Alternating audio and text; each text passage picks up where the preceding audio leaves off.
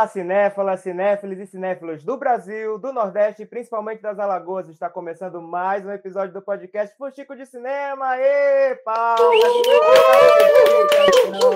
A mais esse encontro, a qual a gente só acontece com a sua participação. Então, mande mensagem para o arroba alagoaro, arroba rotina filmes no Instagram, ou também mande e-mail para audiovisualagoas.gmail.com, que é também o endereço da nossa chave Pix. Dá aquele pixinho que você puder, que vai estar contribuindo imensamente, além de nos escutar e compartilhar esse podcast que só acontece contigo e com essas maravilhosas que estão nessa arrodeades aqui, estou arrodeado pelas minhas parceiras fuxiqueiras num episódio mega especial. Não vou adiantar quem é o nosso convidado ilustre, nem qual é o tema desse último episódio da temporada, que já começa emocionante e emocionade. Mas vamos então começar com as boas-vindas a essas fuxiqueiras maravilhosas, começando com Elizabeth Caldas. Oi, Beth! Oi, ho, ho, ho! Emocionada com esse último episódio, já com muita saudade. Bora fuxicar. E ao lado dela temos ela, casadíssima, maravilhosa. Isso aqui sempre tem que estar tá no, né, na apresentação, tá ligado, né? Rose Monteiro, Virgínio também. Oi, Rose! Oi! É, gente, estamos aqui nesse último episódio da primeira temporada, já está batendo, né? Aquele processo da retrospectiva, mas vamos fuxicar, né? Simbora, e para fuxicar temos que ter essa enciclopédia em nome de, em forma de presidenta do Alagoar, que é Lares Lisboa. Oi, Lares! Eu só podia estar rindo mesmo, né? Com o Ronald, que é uma, uma maravilha, assim, a gente ama estar junto no mais um episódio do Fuxico de Cinema, eu em particular por isso, né? Porque definitivamente não é um tempo ruim, é um tempo muito bom. E saudações, pessoal. Eu não comecei com saudações dessa vez, mas ao mesmo tempo eu estava aqui já fazendo para variar o meu, meu túnel do tempo pessoal, né? Lembrando da gente se encontrando para fazer a reunião de planejamento né, das temáticas do Fuxico, quantos episódios a gente iria fazer. E é muito grato, assim, é muito, muito, é muito prazeroso, é uma imensa alegria que a gente esteja aqui no décimo episódio, né, o encerramento dessa primeira temporada, com já, né, pensamentos para o futuro, além de também uma gratidão imensa com o passado, né, e muito bem com esse passado, né, que nós pretendemos revisitar hoje. Então, Chiqueiros, sejam bem-vindos e bem-vindas e bem-vindos e bem-vindas. E eu já misturei tudo, nem sei se eu falei todo mundo, mas todo mundo tá aqui. Vamos lá. Ai, a gente já começa com esse episódio só em peixes, aí forte, poderoso nessa emoção. E tenho que comentar também que, apesar de ser um podcast, vai ter o print para revelar que estamos belíssimos e belíssimas aqui com os looks, com as nossas roupas, com as estampas das artes da nossa parceirona Amanda Duarte, com a identidade visual do Fuxico de Cinema, que você pode adquirir várias peças maravilhosas, tem caneca, tem almofada, tem roupinha, tem tudo no link da bio do arroba Lagoa do Instagram da loja Colab 55. E então, finalmente, vamos revelar quem é a nossa pessoa ilustre convidada do episódio de hoje, esse episódio que encerra a temporada. E como as minhas amigas já anteciparam, é um episódio que tem a ver com retrospectiva. E para falar de retrospectiva, tem que ter um tema que estava presente em todos os episódios dessa temporada. E qual é esse tema, hein, hein? É simplesmente a Mostra Sururu, que está alcançando a sua 12 edição. Então, vamos fazer simplesmente um episódio especialíssimo sobre a mostra com a presença de um cara que é simplesmente. A gente está falando de um tema presente em todos os nossos episódios. Tem um cara que está presente em diversas realizações e histórias da nossa cena audiovisual, que é mestre cineasta, ele que é uma família de artistas, tem filho em, em obra premiada, em filme premiado, atuando. Uma cinea... casado com uma cineasta maravilhosa também, bailarina, artista incrível. Ele aqui na seu garbo e elegância e sorridente, vamos saudar com imensa salva de palmas a presença de Glauber Xavier. Aê! Bem-vindo! Oi, Glauber! Oi, oi. Então, ó, que geminiano, é, pelo menos esse geminiano tem fama de fuxiqueiro, viu? Todo mundo diz, ah, geminiano é fuxiqueiro. E eu, eu disse, ah, eu tô aqui. Quando eu vi que, que existia esse podcast com esse nome Fuxico, eu disse, será que um dia eu vou estar tá lá fuxicando também. Estou aqui. Ai, Muito feliz de estar aqui com vocês. Assim, é, tá nessa roda. Aqui estou vendo vocês enquadrados aqui numa tela para esse bate-papo, mas posso ver aí o semblante e, e, a cumplicidade que eu tenho com cada um de vocês. Ô, Glauber, a gente agradece imensamente. É assim, vocês vão ver depois no print que o Glauber está o verdadeiro profissional de podcast, sabe? Está com um equipamento melhor do que o nosso, inclusive.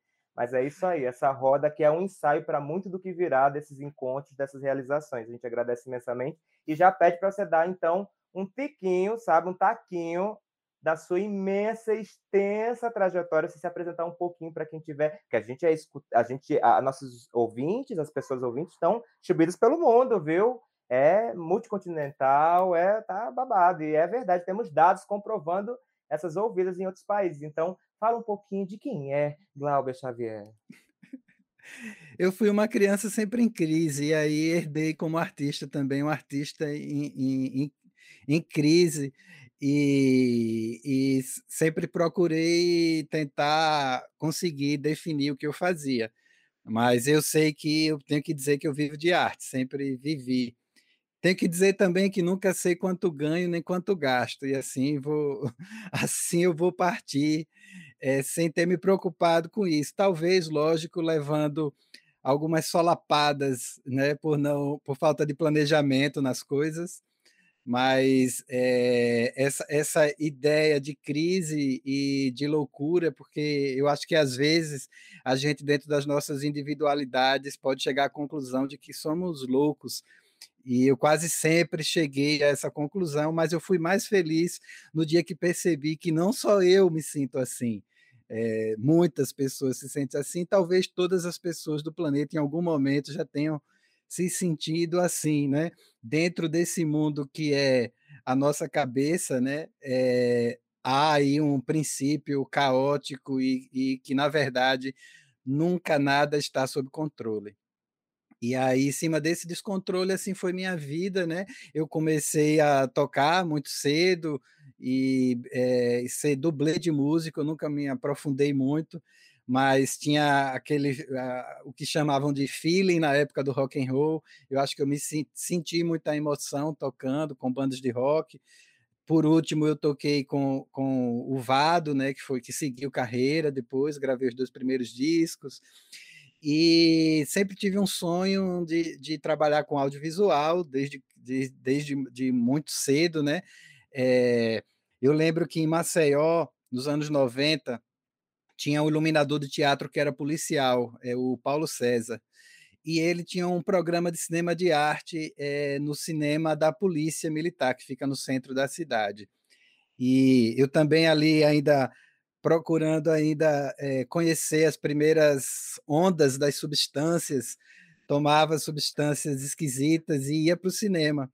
E numa dessa experiência, o Vado estava comigo nesse dia, a gente assistiu Basquiat, e eu não sei explicar muito bem, mas o filme Basquiat mexeu comigo. Eu revisitei essa obra inúmeras vezes. Eu acho que é muito mais pela personalidade do artista e, e, e, e também por ser um filme sem muita formalidade. É, aquilo meio que me disse assim: ei, você gosta de fazer isso.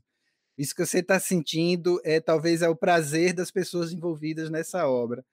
E eu cultivei isso, né? Mas eu fui pai muito cedo e aí eu, eu desisti do, dos sonhos de viajar e de estudar fora, ir para Cuba, estudar em Cuba, comunista, né? E aí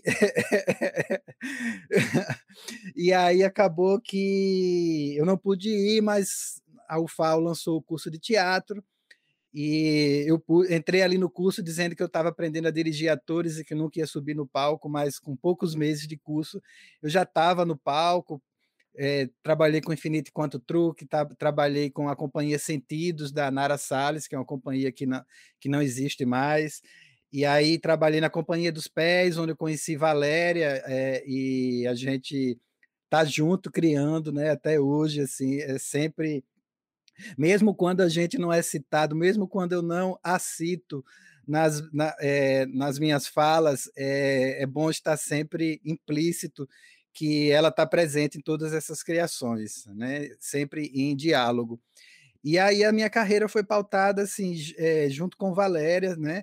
e, e a, trazendo essa, essa coisa sinestésica do corpo e também uma ideia de que a gente lida com algo invisível, né? Que aproxima e que distancia é, a nossa vida pessoal da, da nossa arte, né? É, e a partir daí eu acabei é, dentro ainda do teatro nas minhas primeiras criações como sabe a sarjeta que foi a primeira o primeiro trabalho que eu dirigi estava junto com Valéria foi o meu TCC no curso de teatro da UFAL e lá já existiam na, em cena a gente abria com projeções num tule. E eram slides né? É, mas enfim é, é, essa essa tendência de trazer o audiovisual para as artes cênicas me perseguiu e um cume assim da, da, de efervescência foi a criação dos saudáveis subversivos ali em meados do ano 2000 onde é, eu estava passando por uma estava é, é, sendo testemunha e também a, atuando numa aproximação entre artes visuais audiovisual música e artes cênicas né performance e essas, isso aconteceu primeiramente nos, nos, shows de rock, a gente começou a fazer exposições. Primeiro a gente utilizou um nome chamado Grupo Antivírus, e aí, enfim, tinha, tinha essa ideia de aproximação que eu tinha vivenciado isso na música no Recife, né, através do movimento Mangue Beat, que era isso que acontecia. Eu ia nos shows e no show tinha, tinha artistas visuais fazendo exposição, tinha o pessoal de moda desfilando, e assim é, essa tendência de hibridização, né, que, que estourou ali dos anos 90 para essas duas décadas, eu acho que do, do ano 2000 a gente é, é, bastante híbrido ainda, né? Continuamos, né? Vanguarda já se tornou algo antigo, né? A gente, enfim, as vanguardas já estão diluídas e não datadas no tempo. E a partir daí, dentro dos saudáveis, eu, eu me aprofundei mesmo, é, é, me liguei ao, no audiovisual primeiro como autodidata, né, videomaker, é, mas principalmente com a ideia de, de compartilhar conhecimentos. E aí aconteceu em 2008 o projeto Olhar Circular, e logo na sequência desse projeto é, aconteceu o Ateliê Sesc de Cinema, que eu tive envolvido nos primeiros anos, e, e, e, sinto assim que, que esse renascimento, essa retomada, seja o que for do audiovisual, esses projetos de formação que estava lidando com formação de jovens em situação de vulnerabilidade ou, ou em bairros distantes, é, elas acabaram contribuindo com a formação é, é, geral mesmo, né? porque os próprios oficineiros, eu acho que a gente está sempre em formação, mas naquele momento os oficineiros estavam descobrindo, ensinando, né? Então, muita gente passou, tanto pelo olhar circular como pelo, pelo, pelo ateliê, né? O ateliê Sesc, na verdade, muito mais gente passou, porque foram mais de 10 anos aí é, é, acontecendo, né? Então, paralelamente né, a esses processos de formação, é, aconteceram os Doc TVs, né? Eh, eu tive a oportunidade de, de, de, me surpreender quando, com o primeiro Doc TV que eu assisti, que foi a imagem peninsular de Lei do Ivo, e, e fiquei muito mexido de saber que alguém de próximo poderia fazer um filme como aquele, inclusive muito ousado, filmando com o Super 8 e tudo mais. E, e além de estar tá descobrindo cinema, eu estar tá descobrindo também que a literatura lagoana é, é ainda é, é, é soterrada, né? é, é fica é, é, escondida, né? muitas vezes. E, e, sou muito grato assim de ter acesso à obra de ler do Ivo, é muito importante para a minha trajetória ter, ter lido ler do Ivo. É, e, essas, e essas aproximações é, se seguiram, né? Então, assim, o, no, em outro Doc TV, que foi o, o onde o Werner também fez o, a história brasileira da infâmia, eu pude trabalhar na produção de elenco, foi uma experiência muito rica para mim, que também me deu esse fogo de dizer que eu gosto de estar nesse ambiente de trabalho né? E cada vez eu fui me aproximando mais, né? Fui acompanhando também os outros docs TVs, até que, que dentro de uma, de uma vivência pessoal eu acabei me distanciando um pouco de Alagoas, fiquei fora e e lá da Bahia, na Chapada Diamantina, para onde eu fui morar, meio que no meio do mato ali, as notícias que chegavam era de um jovem cinema, é, de pessoas que se uniam para dizer, não, aqui tem cinema, aqui tem cineastas, e, e isso me motivou muito de longe, né? É, eu saí em 2012, mas eu já estava um pouco é, me distanciando, né? É, mas em 2011 eu acredito que foi o primeiro edital e eu fui acompanhando até que em 2015 eu retorno e, e encontro aqui essa cena. Fui para a primeira reunião do fórum, tinha quatro, cinco pessoas presentes. Eu lembro que que Larissa estava presente, a Flavinha Correia estava na primeira reunião, eu acho que estava a Bia também, eu nem conhecia a Bia, é, enfim, o, o, Paulo também, Paulo Silver, e aí fui fui me aproximando. A Ismélia estava presente nessa reunião, e aí, e aí fui seguindo ali, me aproximando do fórum. Hoje eu estou um pouco mais distante por, por excesso de, de, de, de trabalhos que, que às vezes parece prejudicar a nossa saúde, nosso equilíbrio, mas enfim, estou disposto a, a retomar esse, essa, é, é, essa participação no fórum, né? E, e, com essa retomada, eu lembro que eu fui para uma consultoria para o edital de 2016, que era promovido pelo SESC, a Larissa estava lá à frente dessa iniciativa, e Rafael estava dando uma consultoria, e nessa consultoria eu, eu acabei, junto com o Fernando Coelho, que é um parceirão também, desde o início da, da minha carreira aí dentro de Saudáveis, um jornalista, está sempre em diálogo comigo, também é muito importante. É, é, ele sempre está intrinsecamente, em, de alguma forma, dentro das obras em que eu participo.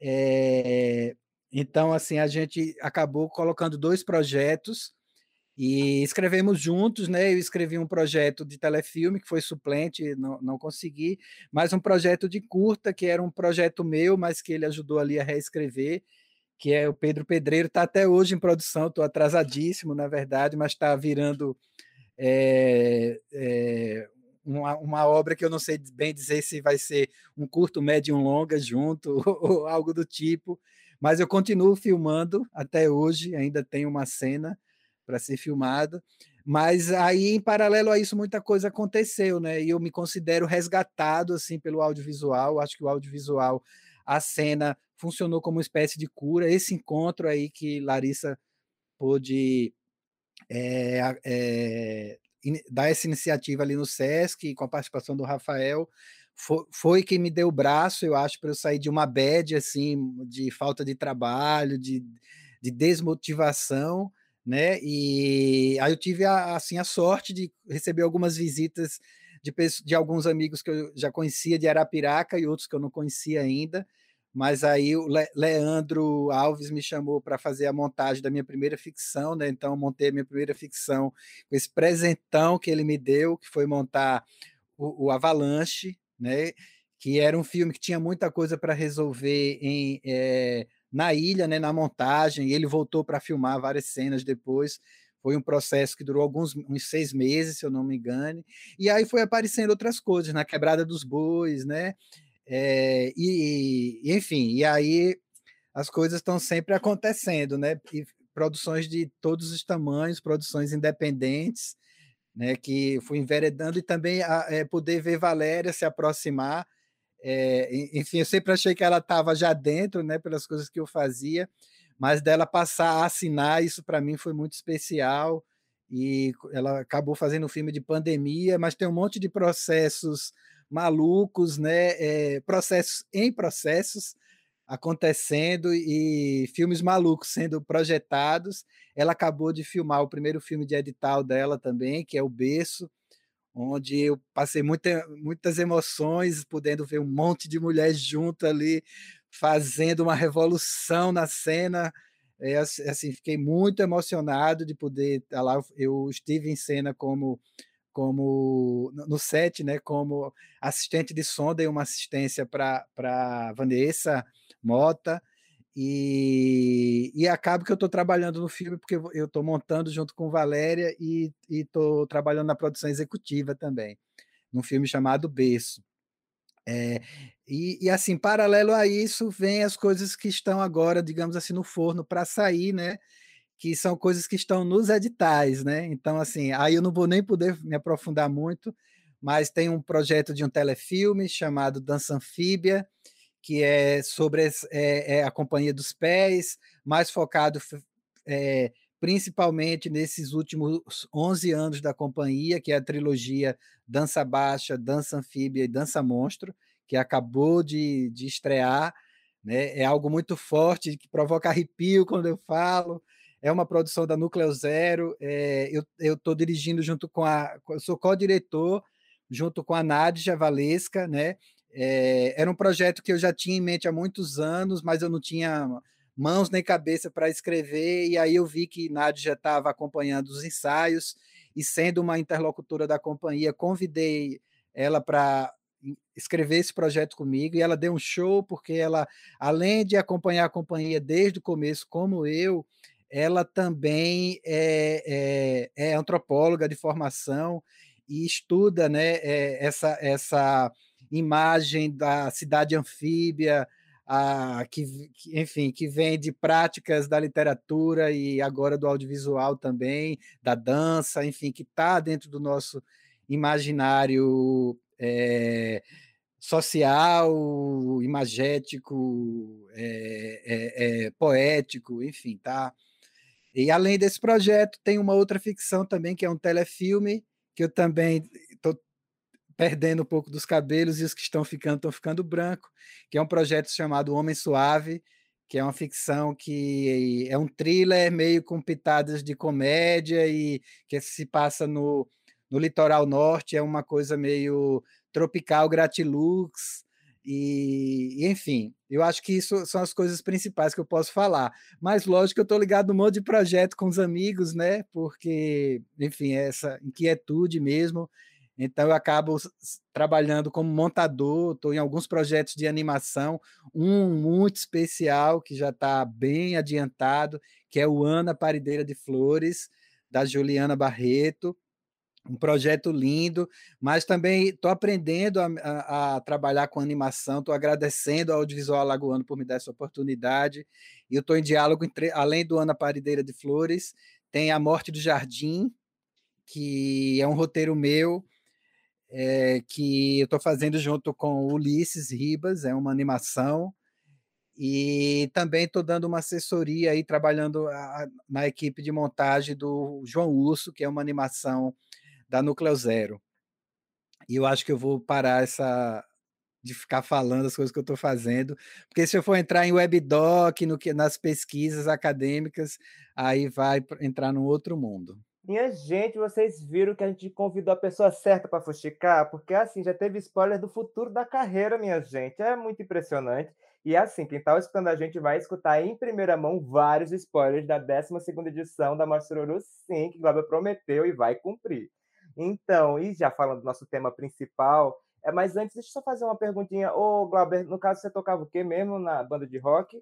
Aí qual era o instrumento? Tocava contrabaixo. Então já pode retomar esse projeto da banda, que a gente já vai fazer a banda do Fuxico aí também em breve. Já faz um karaokê, um rolê aí. Fica já engatilhado mais esse projeto para ficar com mais cabelo branco, inclusive. Eu vou mandar currículo, inclusive, para o seu, os seus curta tudo aí, depois a gente vai conversando. Mas. É... É, Ele é diz assim, banda do Fuxico. Aí é, to, todas as mulheres do Fuxico ficam offline. Ah, é porque né, vamos ver esse futuro se a gente não vai fazer uns backing vocals aí ao som do, do baixo de Glauber. Vamos aí, a gente, vamos jogar no futuro aí esses rolês. Ó. Tá escaladíssimo. E aproveitando esse, não é? E aí, aproveitando essa intervenção de Lares, eu queria que você comentasse um pouco, então, para quem está ouvindo a gente, o que é a Mostra Sururu, né? Porque gente, ela foi tão citada nos outros episódios, a gente falou um pouco do que ela é, mas retomar um pouco do que, do que esse projeto significa aqui para a construção, não só do audiovisual, como do nosso próprio projeto aqui do Fuxico, e a importância né, da Mostra Sururu, comentar um pouquinho disso, e também da sua relação na amostra, porque o Alagoas está completamente entrelaçado nessa trajetória aí, não é isso, Lares? Sim, com certeza. É, na verdade, é, eu poderia né, e posso, vou tentar aqui né, falar a definição padrão, né, do que é a sururu, mas ao mesmo tempo isso é um ponto, inclusive, para reflexão, né, e, e também que é, vai ter uma é, definição de cada um, né, porque existe isso, isso é um espaço também, a sururu é um espaço de apropriação, né, e ela surge justamente com esse intuito, né, esse intuito de ser um desaguar do, do cinema lagoano, né? tanto que em sua primeira edição ela é, é tem a curadoria composta né, pela ABD, né, que era quem estava realizando a Sururu, e ao mesmo tempo com esse desejo de, de reunir né, filmes que tinham sido produzidos é, num, recorte, num recorte que não tinha um recorte fechado de, de tempo, né? Por exemplo, teve filme do Celso, né? eu não tenho certeza agora se foi é, de 75, eu lembro que teve Papa Sururu, mas eu não me lembro agora se teve anterior a esse. Papa Sururu é dos anos 80, né? Sendo exibido junto com filmes dos anos 2000, é, lá em, mesmo em 2009, 2008, né? É, e aí a Sururu se configura, né, é, após essa sua primeira edição, quando ela é retomada, né, em 2011, né, porque infelizmente teve o hiato, né, de não ter a segunda edição em 2010, a, 2000, a, a segunda edição foi realizada em 2011 apenas, é, como uma mostra competitiva né, composta por quatro dias, é, na maioria de suas edições, o que não significa que seja hoje, né? Hoje ainda é possível que tenha quatro dias de exibição, mas quando é possível também tem mais, depende muito do orçamento. E, e ao mesmo tempo, a Sururu, ela também é, é, assume né, é, possibilidades de desdobramentos de acordo com o orçamento, né? Então, assim, a sururu tem várias definições.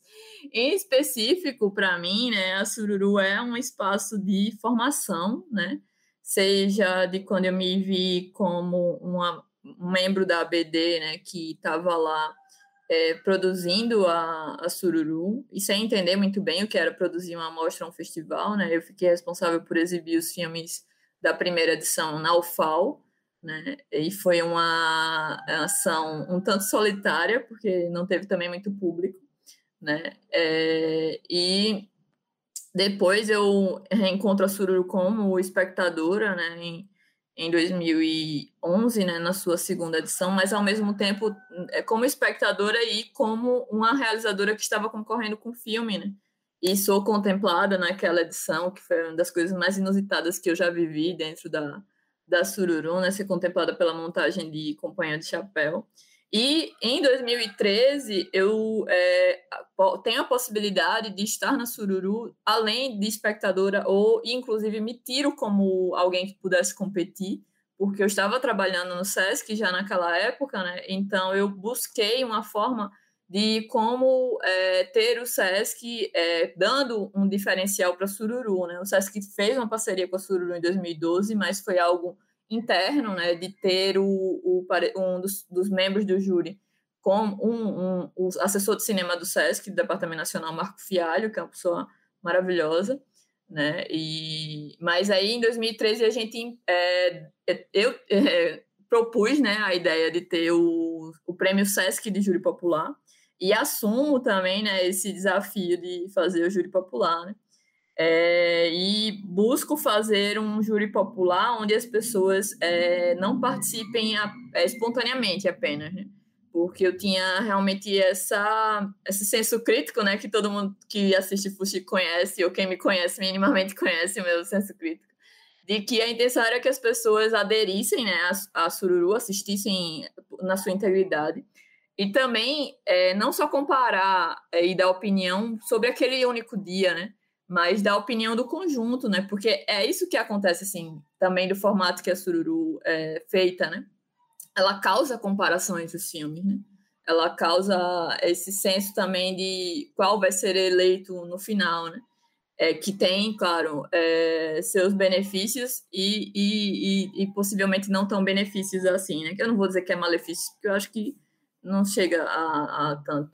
Mas aí, falando nessa história do júri popular, né, eu estive então na Sururu é, a, assistindo a produção né, na questão do júri popular até 2018. Em 2016, é, eu é, dou mais um passinho né, para estar mais envolvida com a Sururu, que é ao propor o Laboratório de Crítica é, Cinematográfica pelo SESC, eu estava né, dando é, suporte ao instrutor nessa edição, e em 2017, quando o Mirante Cine Clube é, opta por dar continuidade à realização do laboratório de crítica, né, que dessa, nesse momento o SESC não tinha recurso, então não estava realizando, eu entro também com a parceria com o Alagoá, né, para que os participantes possam ter os seus perfis no Alagoá e possam escrever os filmes e publicarem lá no Alagoá, né? Então, Alagoá se configura como esse espaço de difusão das, dos textos críticos, né, é, elaborados pelo acompanhamento da Mostra Sururu junto ao Laboratório de Crítica Cinematográfica. E aí eu tenho feito também essa, essa soma, né, esse acompanhamento, dado essa assistência desde 2017 até o momento. Né? É, é, e o Alagoá também foi responsável pela realização do júri popular na edição de 2019. Né? É, e eu também já estive em outras edições da Sururu 2017, é, agora em 2020 como realizadora novamente, né? Então, assim, a minha relação com a Sururu, mesmo se eu não tivesse envolvimento pessoal, né, com a Sururu, no sentido de já, já ter competido, depois não estar em mostras não competitivas, é, ter aliado o meu trabalho no SESC junto com a Sururu, seja pela formação ou pelo Prêmio SESC de Júri Popular, é, eu acredito que eu seria alguém que, que, estaria lá acompanhando a Sururu, né? Porque para mim é, é, é, uma experiência muito gratificante. É um momento em que a gente, é, por mais que a gente conheça cinema lagoano, a gente descobre que não conhece muita coisa, né? E que, que é, tem a possibilidade de estar sempre aprendendo e de reencontrar, né? Coisas que, que a gente aprendeu, ou que a gente gosta, ou que a gente deseja de, de ver se, se desenvolvendo e tal. Então, assim, eu acho que eu, eu seria uma espectadora da Sururu, no mínimo.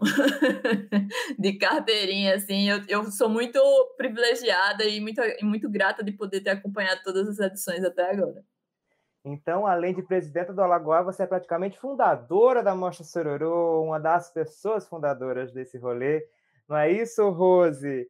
A gente está conversando, inclusive, sobre as nossas experiências. Confluentes tem aqui é, duas pessoas envolvidíssimas com várias edições da amostra, mas você também tem suas experiências. Eu queria muito que a gente, né, que faz parte da equipe do Fustico, contasse um pouco como foi as nossas participações nessa trajetória da Mostra Sururu.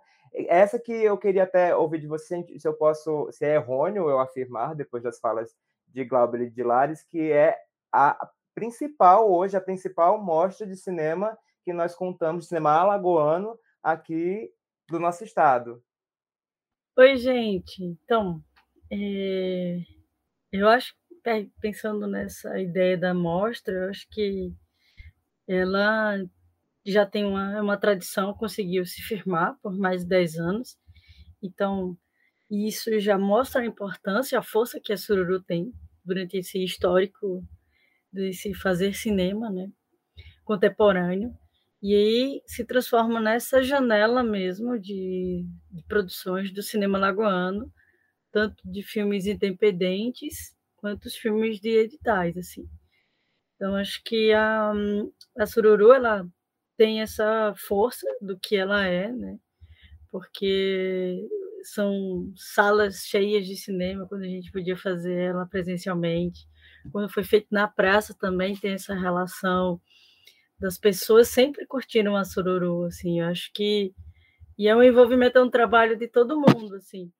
A sururu, ela essa, esse aspecto da produção da sururu, mas e ela existe porque a gente está aqui fazendo filmes também. Então essa contrapartida, né? A, o jogo é a sururu continua fazendo e a gente continua produzindo. E aí ela está aí, né? Firme e forte. Então, a minha relação com a Sororo, ela vem do, da espectadora. Né? Eu, eu já falei isso, que minha primeira relação com a Sororo, com o cinema lagoano, foi ver Rua das Árvores na Praça Multieventos. Assim. Foi o primeiro filme que eu assisti e que tive contato com o cinema lagoano. E foi essa ideia de ter um cinema na praça, de várias pessoas, e carrinho de pipoca. Então, essa experiência com a Sururu foi nesse aspecto de estar tá lá, né? Na praça. E de acordo com o meu envolvimento, assim, eu já fui participei como júri lá do, do, do prêmio de público que o SESC inicialmente deu esse prêmio. Então, assim, eu comecei a ter essa da fidelizado, né? Cartão fidelidade da, da, da Sururu. Estava aí em todas as sessões, assim, curtindo como espectadora, até que eu é, fui fazer minha pesquisa né, de mestrado em 2015, e aí eu tive esse aspecto mais de estar nessa, nesse bastidor, né? Tanto acompanhando o prêmio de júri, ajudando o Alagoar, que agora o prêmio fica a cargo do Alagoar, e do júri de crítica pelo Mirante, além da participação como curadoria, né? Que eu participei da curadoria de 2018 e esse ano eu fui convidada para participar da, da curadoria deste ano com a Amanda Duarte e com o Felipe Guimarães. Então, assim, é uma, é uma experiência né, de trajetória mesmo, como espectadora, até fazer parte dessa organicidade, né, que é a, Mostra Sururu. Uh! Fuxico vai divulgar os curadores antes. Que maravilha. Eu nem sabia. Olha, é. Mas ela, ela revelou essa, esse lado, mas ela não revelou um outro lado. E tu não participou como realizadora da Sururu Mulher? Muitas informações. Então, e aí Assim como também fui como realizadora, já, já me fiz presente em debates que eu não queria participar, então acabou vindo para mim. É, filmes dirigidos coletivamente, que na hora do debate todo mundo foge e tem que sobrar para alguém cara de pau o suficiente para estar lá, né, presente. Mas assim, tranquilo, gente, não é queimação, não, mas é porque eu sou tímida, por incrível que pareça, sou uma pessoa tímida, não gosto de aparecer, mas acaba aparecendo. Acontece. Porque você é uma celebridade em ascensão, está no seu DNA, não tem como fugir dessa, dessa, do seu talento comunicativa, bela e famosa. E detalhe Deve que... ser o, o, magnetismo pessoal, né? Exato. Como fugir desse carisma? As pessoas querem, te querem, amiga. Não tem como. E muito chiqueza o nosso Fuxico, né? Além da Rose, a nossa outra parceira da identidade visual também na curadoria. E aí tem uma outra parceirona nossa da família Fuxico que foi curadora da Amostra Sururu. Não é isso, Beth? Como foi sua experiência, suas relações com a Amostra Sururu? Foi maravilhoso. Eu, primeira vez, já, já ouvia falar da mostra é, antes de morar aqui, mas nunca tinha estado aqui no período da, da mostra. Quando vinha para cá passear, nunca juntava as datas, mas escutava alguma coisa, às vezes quando tinha uns que procó, umas treta grande, umas coisas assim, umas premiações muito loucas. Aí chegava lá meus ouvidos, a gente conversava, quando vinha para cá era assunto na mesa de bar, e eu assim só escutando, sem nada, sem saber muito, né?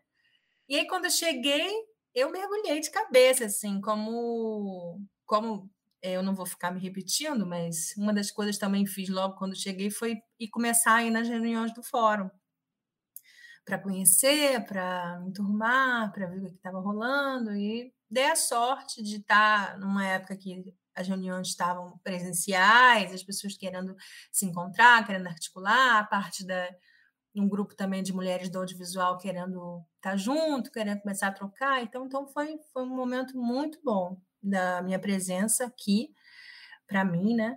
E fui convidada para participar do, da curadoria da, da mostra em 2019, que eu vivi intensamente essa mostra. Eu amei. Nossa, é como se fosse Disney. Para mim, um, participar de um festival, de uma mostra, ficar vivendo aquilo uma semana inteira, indo às sessões, arrumando, conversando, é para mim Disney World. Assim, é, é uma delícia. Tanto que foi muito bom. Foi muito, muito bom. Assim, claro, a gente tem muitas questões quando a gente faz a curadoria, questões que a gente discutiu muito nos episódios, eu continuo refletindo e tal, a gente ainda vai falar mais disso, mas foi muito, muito gostoso o processo. E a mostra em si, uma delícia, que cinema lotado. Na 2020, em 2020, a coisa de, de, de ser online é, foi, é um pouco frustrante, triste. Eu assisti os filmes e tal, mas não, não consegui viver né, o burburinho. E estou assim, muito ansiosa com essa 2021, extremamente ansiosa para garantir a bela de uma máscara e poder viver tudo que torcendo para algumas coisas serem presenciais ou então pelo menos só os, os botecos, as coisas, apesar de que eu não estou indo para boteco nenhum ainda, mas é, um cineminho já já estou indo. Então, estou assim. É uma mostra que eu tenho muito carinho demais. Sou muito fã, muito fã. Não, e terminar com caldinho de sururu, né? No, no último dia da festa, não, é essencial. E festa. Por favor. Então, eu queria aproveitar a fala da Beth para então faz, fazer o meu relato também com relação ao Masturu, porque essa edição 2019 ela foi muito emblemática, porque eu consegui participar da, da oficina, a Masturu, ela tem buscado também esse, esse, esse, esse braço de, de formações, né, de oportunidade de formações, e uma delas é relacionada à atuação de atrizes e atores, e aí é, houve a oficina. Eu também estava, sorry, fala então... de mim, então eu também estava nessa oficina. Então, mas fala comigo que é isso, a gente se conheceu, gente... pude conhecer a Elizabeth Caldas lá, a gente formou uma amizade é, de família mesmo a partir da experiência dessa oficina com o Flávio Rabelo e foi fundamental para muitas coisas que aconteceram na nossa vida inclusive esse projeto que vocês estão escutando. E aí eu não vou falar tudo, porque, enfim, vamos deixar as lágrimas mais para o final do programa. Mas é, eu tinha que fazer esse relato, que foi a edição que eu pude estar todas as noites, era pegando o último ônibus para poder fazer pergunta todos os finais do, das edições. Eu ficava esperando as perguntas e pedia para perguntar primeiro para dar tempo de pegar o ônibus e consegui estar na premiação, consegui até ir para Sururubá, que eu quero saber se o Chico da Sururubá, de quem já foi, do que já rolou nas outras, e tudo mais, no Rex Bar, que é um lugar emblemático de vários encontros felizes aqui também, de muita gente que trabalha na, cena, na nossa cena audiovisual e das artes. E foi muito especial em todos os sentidos. Eu pude votar em todos os dias da, da, da, da votação do júri popular com Alagoar, é, no dia da, da, da, celebração das premiações, teve a homenagem ao Linaldo Barros, que foi é, a última edição presencial antes do período de pandemia, foi realmente assim mega emblemática e marcante e aconteceu inclusive o dia da premiação no dia da parada do orgulho LGBT mais da cidade, então era uma loucura chegar de ônibus no lugar. Eu só consegui estar presente na premiação porque a Beth permitiu que eu dormisse na casa dela, porque no dia seguinte eu tinha a apresentação do meu TCC, da minha graduação em comunicação social. Eu tinha que estar lá cedo, eu morava do outro lado da cidade. É muita, muita história para contar. Ouvindo o Ronald é, falar, né, ouvindo to todos esses fala falarem, é, eu me lembrei também, é, fiz um, um retorno né, para o que foi a Sururu 2019, porque assim, a gente fica na vivência e é, é muito bacana também escutar nos debates né, as pessoas falando. E mas assim, tem um, já tinha uma coisa diferenciada assim da presença de Ronald na Sururu de 2019, né? Porque o Ronald é uma pessoa é, que traz uma energia muito boa, que tem uma elaboração muito bacana é, de ideias, de, de, pensamentos, da forma como ele se, se posiciona, né, se, se propõe, se apresenta. É, e eu não conhecia né, o Ronald, não, não me lembro se a gente. Talvez a gente pudesse conhecer de vista, mas não me lembro de, de conviver assim então ele ficou na minha memória já na, naquele momento, assim, né? Do tipo, poxa, que massa, eu tô vendo que o Ronald tá chegando, já sei que ele é o Ronald, né? Já, já imagino que na próxima sessão ele vai fazer alguma pergunta no debate, espero que ele faça, né? Desejo que, que continue, porque, porque tava bacana, né? Às vezes, quando a pessoa é, tá fazendo muitas perguntas, nem sempre é muito bacana, mas o Ronald só fazia perguntas bacanas. E eu acho que vocês podem perceber, né? Quem tiver ouvido né, os outros episódios do Fuxico e esteja conosco, seja nos últimos, né, de todos até agora, ou em algum deles e, nesse em especial, sabe da potência e capacidade que o Ronald tem né? O Fuxico, eu, eu, eu não lembro se eu já falei isso em episódio, mas eu falei isso, falo isso muito off, e se eu não falei antes, eu vou registrar aqui. Os nossos episódios são o que são por causa de Ronald. Né? A gente, inclusive, eu volto, eu, eu vou ficar agora sendo essa pessoa que volta para nossa história, né? Quando a gente tava pensando assim, como era que ia ser os episódios, a gente nem teve muito trabalho, porque quando a gente fez o primeiro episódio, que, que sentiu a energia, que sentiu a forma como o Ronald elaborava, a gente tá na dúvida de como é que vai ser, porque. né? Então é muito bacana, assim, isso, e isso também, essa conexão, né? é, além da, da relação entre Ronald e Elizabeth e a, a, a, nossa relação, assim, acho que de todos que tiveram presente em 2019 na Sururu com o Ronald, né, ela vem desse, desses momentos também, né, compartilhados no, no debate, né. E uma coisa que eu esqueci também de, de falar foi que eu fui, fui curadora da Sururu também em uma edição em 2014, é tanta coisa que a pessoa esquece. Importante re relembrar isso. Ai, gente, é porque é muita coisa. O... Foi depois. Eu... A, a minha participação na Sururu também realmente fortalece, porque eu, eu já era fã do trabalho da, da Laris pelo Alagoar, que eu fui apresentado através da Natasca Conrado e do Alan Nogueira, dois mestres professores da, que fizeram parte da minha formação em graduação Bolsa ProUni, tá? De, foi através do ProUni que eu consegui ter essa graduação, né? Importante frisar e que me apresentaram a Lagoa, só que realmente foi através da experiência eh, da, da, dessa última edição presencial da Mostra Uru que eu pude também me aproximar de Lares, pois também eu já conhecia o trabalho do Mirante, já achava fantástico, mas nunca conseguia estar sempre ali presente, mas eu conheci ela numa oficina do Alagoar, é, de produção é, de projeto audiovisual, né, de formação de projeto audiovisual, com a Regina Barbosa, que também foi uma convidada nossa, e aí ela foi uma querida e é uma artista incrível, além de uma pessoa incrível. Então, ter a amizade de vocês mistura muito com a minha com a minha chance de poder me sentir parte da, da cena audiovisual e da cena da arte, né? Da, que é, é como o Glauber até falou, essa confluência que a gente tenta tanto da gente se tentar realmente construir efetivamente sentimento de que a gente faz parte mesmo, que a gente já é parte disso tudo dessa história em, em todas as áreas. O nosso cena audiovisual junto com o teatro, junto com a música, junto com a dança. É muito emocionante poder é, reforçar essa amizade, essa gratidão por tudo isso. Mas, Ronald, eu te conheço de outros carnavais, querido. outros carnavais. Através da Andressa Lopes. A gente se conhece Ai, nossa tempo, amiga! Cara. É verdade, em comum, menina. É, é verdade.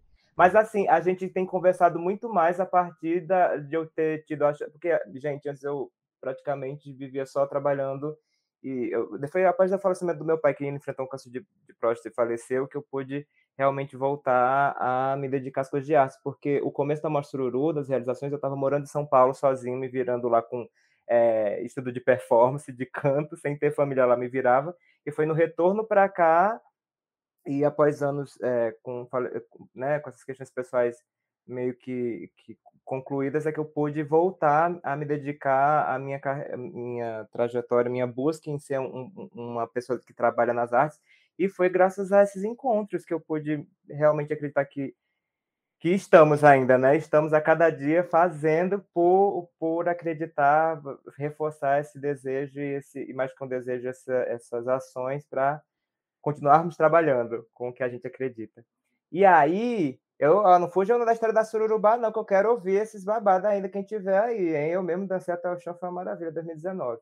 Eu queria muito ouvir, é, tenho várias perguntas importantes a fazer, mas eu não posso esquecer de uma, que é qual a emoção de ganhar brinde da Sururu, minha gente? Porque eu só ganhei um, que foi o catálogo da décima edição, e foi assim, a poltrona surpresa. Sentei, peguei, foi uma sorte, uma alegria tão profunda mas eu sei que muita gente tem caneca, tem brusinha, e aí, conta rapidamente, não precisa se, se esticar, não, que tem muito babado ainda. É, com relação a, aos brindes, né, da, da Sururu, eu queria dizer que os brindes, né, eles se tornaram mais comuns. Eu não tenho certeza, assim, em que edição. É, eu acho que essa parte da história eu não quis cobrir muito, mas eu acho que é algo para, sei lá, quatro edições no máximo, assim, por conta dessa questão mesmo do, dos recursos, né quatro edições atrás, né? Eu digo, tipo, lá na, na oitava ou nona, não sei. Acho que quando a Sururu ganhou editais, né? Da Algás, pronto. Não lembro quando foi o primeiro. Talvez o Glauber lembre, porque tem mais a ver com a vivência dele da Sururu também. Então, eu, é, soube, mas... eu soube que a primeira caneca foi feita foi em 2018. o histórico dos vídeos não, da Sururu, não, não me aguento. 2017, 2017. Eu, eu não era da produção, as pessoas que estavam produzindo, eu acho que resolveram fazer umas canecas para vender e não deu certo. Aí eu acho que o Felipe levou essas canecas para casa. E aí, ao longo, do, até a edição de 2018, ele foi distribuindo essas canecas. E aí eu, eu trabalhei na produção 2018, 2019. E aí, na, em 2018, a gente ficou. A, eu acho que foi a Maísa, ficou dizendo: ah, eu queria tanto uma caneca. Eu, eu comprei uma caneca. uma caneca 2018. Aí, em cima da hora, a gente conseguiu um distribuidor com um preço um pouquinho melhor, que a gente achou que dava para fazer, e a gente mandou fazer, tipo assim, 30 canecas. E deu uma confusão, assim, depois, em cima da hora, a gente conseguiu fazer mais um monte. Aí eu lembro que em 2019 rolou até listinha para fazer essa caneca, e aí virou e eu só quero tomar café na caneca do, do Sururu. Mas o que eu ia dizer também é que, a, que eu saiba, a primeira edição não teve nada, né? Tipo, nenhum brinde. Na segunda, eu sei que fizeram, mas eu acho que foi só para equipe, foi só tipo para uma farda, alguma coisa assim. Ah, aí eu não tenho certeza, tipo, terceira e quarta, alguma delas teve. Eu tenho algumas camisas né, da, da Sururu. E, mas a questão dos brindes acabou ficando mais para essa coisa de trabalho e, e, de realizadores né, que, que estão na, na Sururu.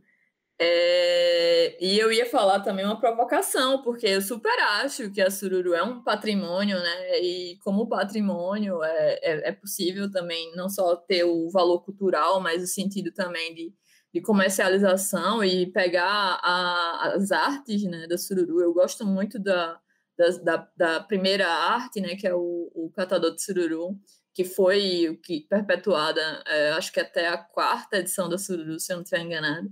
E ver ela em camisa, em caneca, eu acho que é super interessante. Assim, entendo que não é fácil de viabilizar isso, ainda mais para a produção, né, que já tem tantos pepinos e tantas coisas. Mas aí eu adoraria. Eu, por exemplo, eu já quis, é, nessa coisa de ter o canal do Collab do Alagoá, né? Eu já quis propor que fossem feitas artes e a minha proposta principal nem era só da Sururu, né? Era criar ilustração que conectasse com o Penedo, que conectasse com a Mostra Quilombo, com o Penedo no sentido do circuito Penedo de cinema, né? A Mostra Quilombo, a Mostra Quilombo de cinema negro e indígena, e com a Mostra Sururu, né? Porque são coisas que fazem parte já do nosso imaginário, né? É, desse, desse patrimônio, seja comercial, cultural, o que seja. E que a gente quer vestir, que a gente quer dar na caneca, e que a gente quer, quer adquirir, né? Se não tiver o privilégio de receber como brinde. Ô, Glauber, resenhas à parte, ano, na edição de 2020 houve a venda do kit, inclusive, né? Foi proposto um kit com caneca, camiseta, bem lindão, com a identidade visual da, da 11ª edição. Eu comprei também, eu comprei em 2020. E aí, e aí, você sabe, teve informação se, se funcionou, se houve boa adesão da, da venda dos kits, se foi um, uma iniciativa que, que deu certo? Então, é, eu não participei é, de, dessa parte. Eu comprei um kit para mim né, também. então foi sucesso. A camisa, que comprou, camisa né? Eu acho que foi um sucesso. Eu acho que foi. É, eu fiquei com três kits de amigas minhas de outros estados para dar um jeito de entregar para elas, porque elas viram lá e ficaram, gamaram, entendeu? Queriam, queriam, porque queriam. Então, enfim, mas é, é, essa coisa é, é porque assim a produção ela tem um drama, né? Vocês falaram o que é que é a Mostra Sururu e tal, mas é, é muito difícil para mim dizer o que é que é a Mostra Sururu.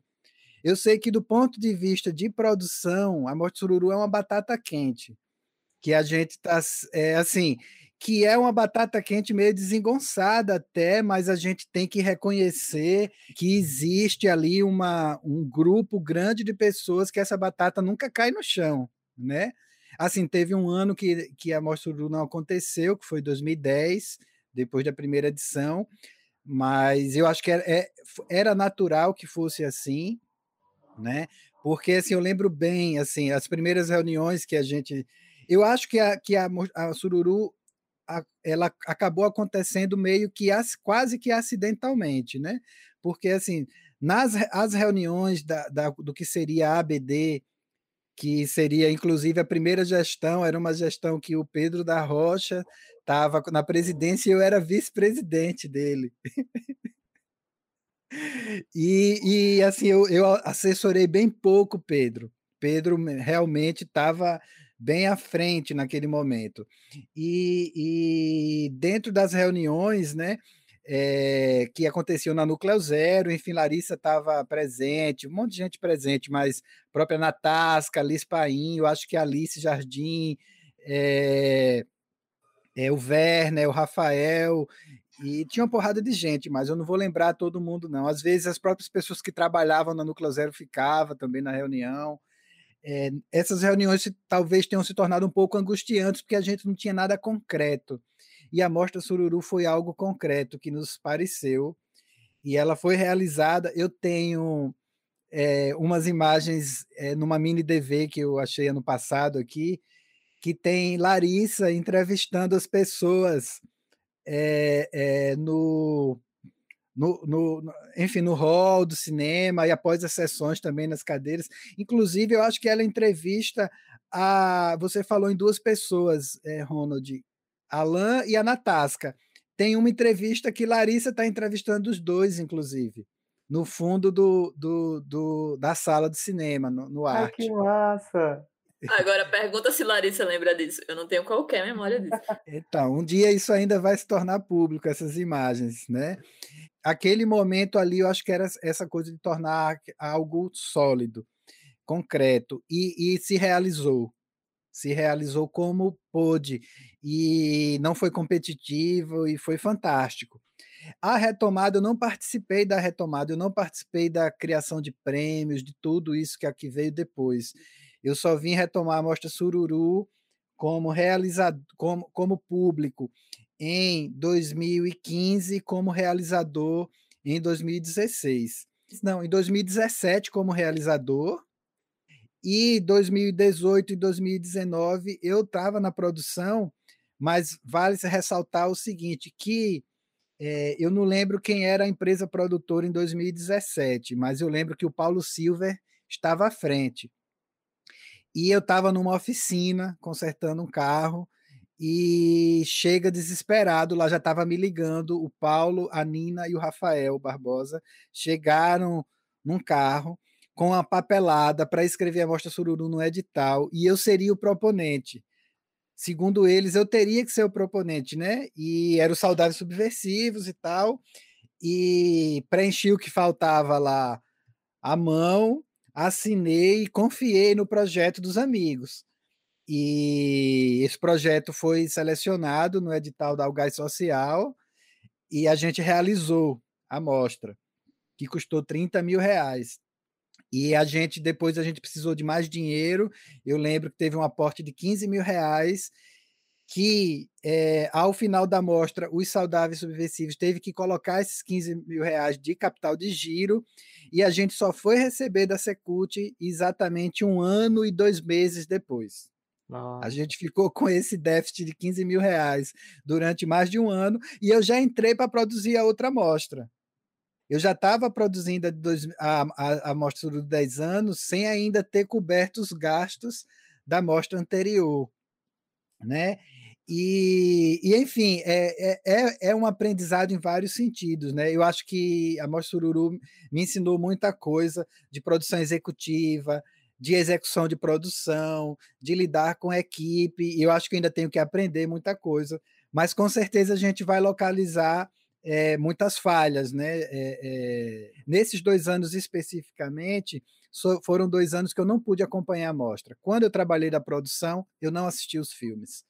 Eu, eu entrava numa sessão, começava a ver um filme, dava uma angústia que tinha algo para resolver lá fora, e eu saía meio que atrapalhando, atrapalhando a sessão.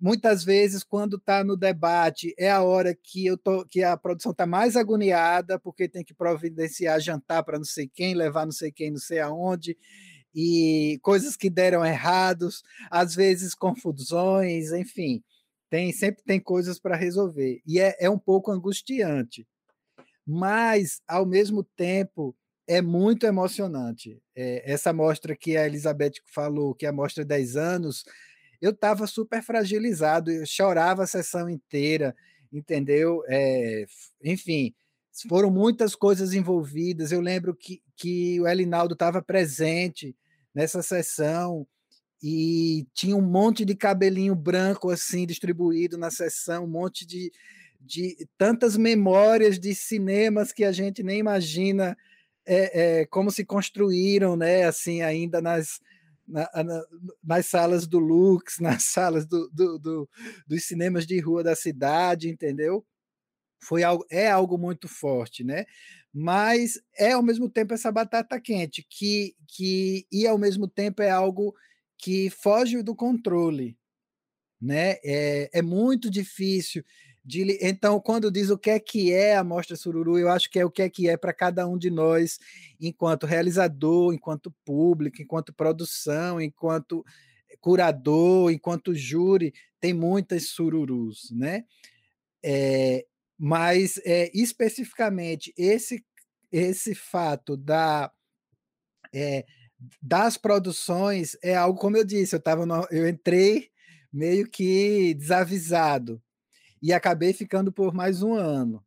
Aí na, nessa, nessa sessão, nessa mostra online de 2020, é, eu eu estava meio angustiado também, eu tive uns problemas assim pessoais e a produção me chamou nos últimos dias, assim a mostra já estava acontecendo e eu acabei editando por conter, por, por deter algum material de arquivo também, a homenagem a Dalvinha, que, enfim, eu tinha essa, é, tenho esse laço, né, com, com essa pessoa, e, e eu fui nesse clima, eu, eu cheguei na Mutum e eu estava sensível, arrepiado, assim, qualquer coisinha eu estava chorando no canto, entendeu? Fui lá, editei, foi a minha participação. E por um acaso, esse ano eu estou entrando também meio que de atropelo. Por quê? é, a Mostra Sururu é, tem um, um, um, proponente que aprovou um projeto para realizar a Mostra Sururu, que é a Cacto Facto, porém ela, eu acompanho, porque eu faço parte de um grupo dos, dos contemplados é, na, no edital né, da, da FEMAC, dos arranjos regionais, e acompanho que todo ano eles têm que mandar um monte de documentação para renovar, para dizer que não é mais a edição 2020, não é mais a edição 2021, não é mais a, a, a e assim vai. Atualmente eles estão renovando o contrato para realizar a, a Sururu de 2022. É, e aí, nesse movimento, é, a Amanda Moa, a Maísa Reis e a Rená Berindelli estão meio que conduzindo é, é, esse trabalho, né? Que aí entra Cacto Facto, e aí o que aconteceu? E, esse ano de agora, a Rená ela escreveu é, pelo MEI dela, né, é, um projeto que, enfim, não escreveu sozinha, lógico, em parceria aí. O pessoal da Cacto Facto está participando também, mas é principalmente é, esse trio que eu tenho até apelidado de trio ponta de lança, é, é, elas estão aí encabeçando isso, talvez até esse ano, ano que vem, não sei. É, mas vai ter que passar a batata, tem um pouco essa ideia de que passa essa batata. E aí a Renan aprovou um projeto é, na Lei Aldir Blanc. E logo em seguida, é, ela teve um problema no meio e ela precisou criar uma ME, e eu já vinha há dois anos tentando montar uma produtora e eu acabei sendo sócio de Renan. Nós somos sócios da Sambacaitá, que é a empresa produtora desse ano, então, de qualquer forma, eu entrei de novo na Mostra Sururu, né? Então, mas eu não estou participando da produção executiva, não estou participando da elaboração das ideias, mas eu participei de duas reuniões onde ideias foram apresentadas, então eu conheço um pouco do que as meninas estão sonhando e, e eu posso tentar trazer um pouco disso aqui mais para frente no nosso no nosso fuxico. É, é, mas são coisas que estão sendo definidas né mas enfim são todos esses sentimentos que a mostra sururu desperta né é, E eu acho que tem uma coisa assim que particularmente que eu sou muito feliz dentro da Sururu, que é a respeito dos encontros, né?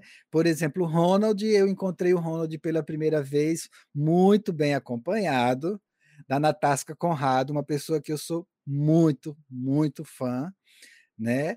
E quando ele foi se destacando ali nos debates, eu não podia participar dos debates, mas mesmo assim dava para reconhecer a voz do Ronald ali, primeiro participando, e depois é, seguindo na, na é, até a edição online, né? Que aí a participação já ficou bem explícita e, e é uma contribuição importante, né, que vem dinamizar os diálogos, mas esses encontros vão acontecendo. Várias pessoas encontraram Ronald e, e, várias pessoas se conheceram. Nas sururubás, com certeza, várias pessoas deram o primeiro beijo e tiveram o primeiro olhar. E, e, e, a, e a sururubá é importante também dizer que em 2017, no bar Eu Portenho, eu vi pela primeira vez esse nome Sururubá. Pode ser que eu esteja defasado e esse nome já tenha. Era uma brincadeira, lógico, com o nome, né? É, um trocadilho. É, que, enfim, para os mais conservadores pode ser ruim, mas para quem não perde as piadas, como eu, é muito bom.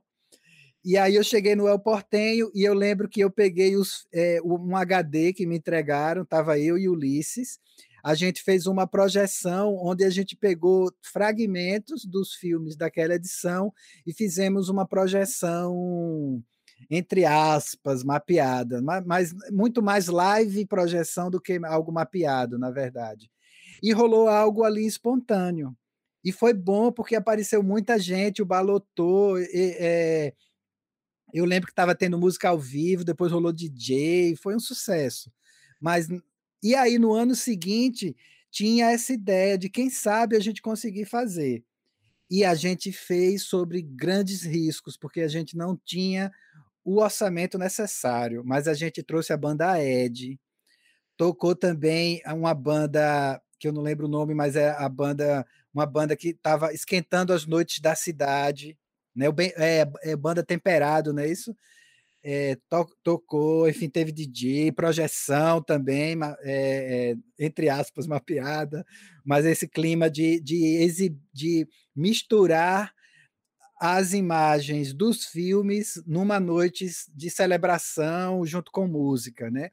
E foi fantástico. Eu tive um momento de ápice assim nesse, na, durante a Sururubá, que foi a, a banda aérea tocando um frevo e eu não consegui, eu estava tentando ficar parado, mas eu era levado pulando e rindo, girando, e toda vez que eu encontrava um olhar, ele estava numa situação parecida com a minha, rindo desenfreadamente, sem conseguir segurar a bebida no copo ou na lata, ficava caindo no chão, e isso para mim valeu a pena. Eu, a partir daí, esse nome esse trocadilho virou algo quase mais para um campo de uma áurea de um universo do sagrado, assim, que eu digo, não, a gente tem que ter uma festa como essa. E, e aconteceu, né? No ano seguinte, a gente conseguiu uma parceria com a FEMAC, e aí a gente conseguiu pagar um som decente, né? Conseguiu pagar um cachê mais inteiro para as bandas, né? É, a, a, própria FEMAC pagou, na verdade. A gente teve show do Vado, da banda Mofo, né? Veio uma DJ de Aracaju que eu tinha conhecido, que é uma menina fantástica, eu conheci no mestrado, a Janaína. É... Esqueci o sobrenome dela, Santa alguma coisa, Santa alguma coisa. A Janaína é, botou a galera para descer até o chão, que como diz o Ronald, e, e aquela festinha no hall também é uma algo do arte é algo que fez muitas pontes. Eu conheci a primeira vez que eu conversei com o Ulisses Arthur foi ali naquele esquemazinho do hall ali. E, enfim, a gente vai conhecendo as pessoas e vendo as pessoas descontraídas. Valéria diz que começou a gostar de sururu durante a mostra sururu, porque a gente teve alguns sururus que foram muito, muito bem preparados e realmente, assim, com os pedacinhos de batata, eu lembro, assim, batata inglesa no meio, e a gente, nossa, tá vindo aqui água na boca. Então, assim, esse burburinho é grande, né? E os brindes, né? Para concluir a Não, mas arrasou, porque Acho... você já aproveitou já o gancho para falar sobre a questão do financiamento, que foi um tema que aconteceu sendo abordado na mesa a, a, que vocês fizeram na edição, a 11ª remota, teve a mesa, a Mostra Sururu e o Cinema Lagoano, Identidade, Trajetórias e Perspectivas, aconteceu 14 de dezembro do ano passado, e um tema recorrente foi essa questão, até o Rafael Barbosa é, também comentou sobre a dificuldade do financiamento da mostra, que ainda era um problema mesmo depois de tanto tempo, então você acabou comentando sobre isso, e as fofocas da Sururubá e do caldo de sururu, que já é um gatilho aqui, uma saudade de todas e todos e todos. Oh, essa coisa dos brindes, né? Eu lembro que eu produzi em 2018, a gente conseguiu fazer 60 camisas numa gráfica, né? Numa, numa, numa silk screen do Mário, Mário Serigrafias. Eu adoro a camisa dele, estou aqui vestindo uma, né? E, e no ano seguinte a gente conseguiu fazer 100. Oh. Né? Mas, enfim, é, eu acho que, que tendo é, uma produção que consiga se equilibrar a ponto de deixar uma pessoa focalizada em gerir esse aspecto, pode chegar a resultados bem melhores. E ano passado foi uma prova, assim, a ideia de comercializar os produtos. É, esse ano tem uma coisa que eu acho que é especial, tá? Que é um collab que está sendo feito junto com a galera do Inspire-se lá da, da Núcleo Zero, e tem três artistas que foram selecionadas, três é, é, artistas visuais, mulheres, né? Que eu não vou revelar quem são aqui, mas eu acho que já, não sei, eu acho que já é público, talvez, o nome delas, mas serão é, é, disponibilizadas. Não pode soltar os Fustica, aproveita e já comenta. A gente vai ter três identidades visuais para as pessoas escolherem e, e, comprar os seus próprios objetos. O que vai estar disponibilizado para venda online em parceria com a Inspire-se serão canecas, ecobags e camisas. É, vai ser um problema para mim, porque eu estou apaixonado por essas artes das meninas, e a gente vai mandar também, a gente, provavelmente, a gente, junto com uma parceria, que eu acredito com a SECOM do município, a gente vai conseguir fazer um número razoável de, de camisas, para é, aquela camisa oficial, que vai ser uma camisa preta, pelo nosso luto generalizado e também por, por essa ideia também que a gente tem de, de, de retomada, é, mas assumindo essa postura nesse momento, pelas perdas significativas que nós tivemos, pela falta que nos faz é, saber que não vamos poder contar é, com essa participação física e, e profissional e, e é, dos amigos né, que se foram, né, do Elinaldo Barros e do Pedro da Rocha, além desse, desse momento em que a gente vivencia de perdas de, de, de tantas vidas pelo Covid, pelo desgoverno, pela insatisfação com é, o buraco moral, o buraco civilizatório que representa o, o, governo brasileiro, nesse momento, o governo federal, e todos os governos dos estados, municípios e governos de outros países que se reconhece também com essa é, ideia de perpetuar algo que é contra a vida, é contra a liberdade, é contra é, a verdade individual de cada ser vivo. Eu vou falar, enfim, sobre os seres de ideias, né, que somos nós, tidos como Homo sapiens, mas também o nosso planeta, nossas vegetações, os nossos ecossistemas. Então, assim, marca essa camisa preta para a Mostra Sururu esse ano. É, mas, enfim, eu acho que eu já falei bastante, assim, trouxe muita coisa aqui. Mas se for desdobrando, a gente vai lidar ainda com, com muitas questões, né? As polêmicas. Eu vou deixar vocês seguindo, e aí, é, se não trouxerem as polêmicas, eu faço questão de trazer. A gente sabe, eu abri até meu microfone porque eu ia dizer, né, que, é, inclusive, é, a gente tinha com certeza um desejo de é, fazer um mega episódio sobre a Mostra Sururu, né? Até perguntou se a gente ia fazer retrospectiva das edições, aí a gente, peraí, não tem condições, não tem condições. Mas a gente é, vai né, é, se aprofundar mais um pouco, mas antes disso, é, eu, eu, vou encaixar aqui também um. É tipo um, uma compilação de fuxicos, né? Porque, assim, é, querendo sem querer, é, os espaços de diálogo é, que a gente tem né, configurado nessa última década né, são ou as representações, né, é, os espaços de ações formativas, ou a, as mostras, festivais, esses espaços que convergem as pessoas, né, para eles, até outros que eu não tenha mencionado aqui. Então, assim, eu sei que a Sururu ela foi abordada é, no fórum, foi abordada na ABD, né? Inclusive surgiu da ABD. É, e aí, como o Ronald falou, né, tem essa, esse bate-papo que foi transmitido no ano passado, né, que reúne, é, não sei se todos os, os, produtores da Sururu, mas quase todos, se não forem todos. Né, entre eles também está Pedro da Rocha, e na edição 2019, né, foi feita a homenagem, né, aos fundadores da Sururu, vamos dizer assim, né, que foi a ABD. E eu, eu, eu, fiquei nessa angústia, assim, porque eu, eu recebi esse desafio de falar lá, e eu fiquei, meu Deus, mas eu não lembro como foi que surgiu a Sururu. E aí eu fui perguntar pro Pedrinho, né? Fiz, Pedrinho, como foi que surgiu a Sururu? E aí eu acho até que ele fala isso, se eu não estiver enganada nesse bate-papo também, mas eu vou aqui repetir, né? Que a sururu surgiu de uma provocação. Né? E é uma provocação que faz parte também desses desencontros nos diálogos da nossa, no, da nossa história, né? Da nossa memória cultural alagoana, né? E também da gente, é, muitas vezes, não se preocupar das coisas se descontinuarem. Né? Por isso que a gente valoriza tanto a Sururu está chegando na sua 12 segunda edição, porque tiveram outras mostras, né? Sejam mostras que tenham tido só uma única edição, ou mostra como o Festival de Cinema de Penedo, né? Que parou na oitava e aí agora foi é, absorvido no Circuito Penedo de Cinema e, e, e dá continuidade às suas edições.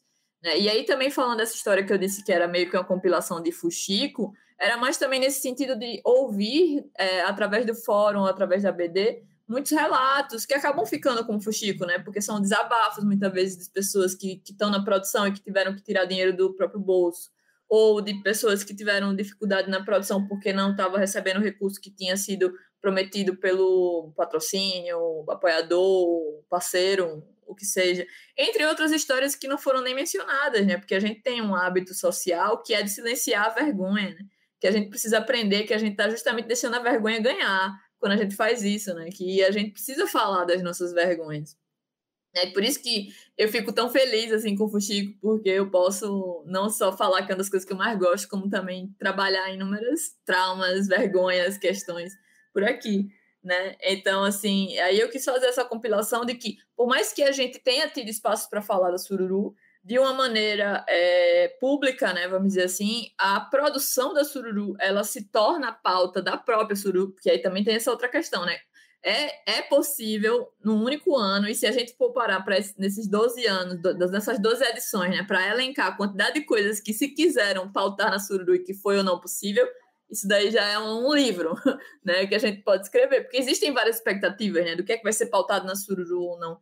E para mim é um marco que a produção da Sururu, né, como histórico a ser revelado, dialogado, é, confraternizado, né, tenha rolado na edição online é, do ano passado, que eu não sei nem se foi possível por ser online, se teria ter sido se teria sido possível também se fosse presencial, se essa pauta teria surgido, né? E aí é uma suspeita minha né, que não tem nada a ver com o que aconteceu. Mas aí eu trago também nesse aspecto algo que é polêmico ou não e que pode ter ficado perdido porque a sururu aconteceu no ano passado, de que houve um receio de que ela não acontecesse, houve inclusive uma, um pensamento de que o mais possível era que ela não acontecesse. Né? E aí eu estou trazendo muita, mais uma vez no, sentido de fuxico, né? porque isso foi falado no fórum, e por mais que seja um lugar público, né? Mas é um diálogo que acaba se encerrando em si mesmo ali dentro da vivência que foi compartilhada. Né? E eu, naquele momento que tive oportunidade, né, que eu estava presente na reunião do fórum, eu falei, disse, gente, olha, o único momento que a Suruna aconteceu foi em 2010, e isso, é, para mim, na história, tudo que eu analiso, assim, é, tem o seu motivo, mas ao mesmo tempo foi é, problemático e, e, e, e, trouxe um prejuízo. Então, assim, por mais que a Sururu é, tenha, né, no futuro, assim, é, mais uma vez, esse encontro, né, com a inviabilidade, eu acredito que é importante a gente lembrar que ela precisa acontecer nem que seja como retrospectiva, ela precisa acontecer em qualquer medida que seja, porque ela é um espaço de resistência, né? ela é um espaço de memória e ela é um espaço de convergência de tantas outras coisas e de construção, né? Então a Sururu é o nosso patrimônio como tantos outros, né? E mais uma vez eu insisto nesse conceito aí. Completamente isso, Laris. E aproveitando e, a... E é, é, um espaço de fomento, né? Eu, e, e, porque assim me incentiva e eu sei que incentiva vários colegas a produzirem. Completamente, gente. E ainda aproveitando o gancho da 11 primeira edição do ano passado, é, eu tenho que citar também aqui a oficina Corpos Políticos em Derivas, que é, foi uma imersão performativa com a magnífica Mayuzi Tulane, que foi uma tentativa de uma mostra presencial com artistas das artes cênicas, ainda no modelo com todos os cuidados dos protocolos e que tem registros fotográficos super massa de vocês conhecerem no perfil do Instagram, arroba Sururu, é, de intervenções na cidade, principalmente nos bairros que foram afetados pelo crime da Braskem, né, do afundamento, que já foi tema aqui com a gente é, citar é, que, o, que o Glauber citou na primeira fala da trajetória dele o nome de Bia, Bia Vilela, que participou do nosso episódio sobre filmes possíveis e que trata um pouco mais também sobre essa questão do, do crime da Braskem, que é parte da obra que ela fez, os Subsidências.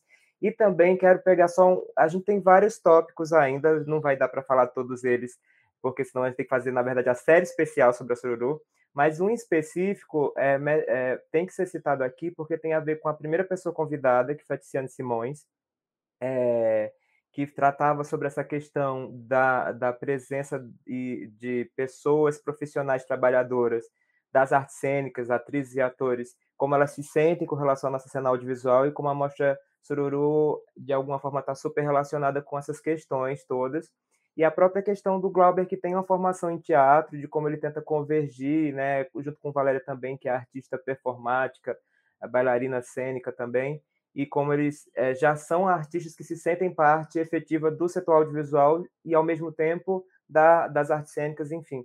E, ao, em, em detrimento disso, teve a emblemática edição, sexta edição da Mostra Sururu, onde não houve prêmios para melhor atriz, melhor ator, nem melhor direção de arte, é, essa questão de atrizes e atores de ofício se sintam mais parte da cena audiovisual e se sintam mais contemplados dentro da mostra. O que é que você acha dessas questões que ainda são temas um tanto quanto reflexivos, reflexíveis sobre a mostra, Glauber?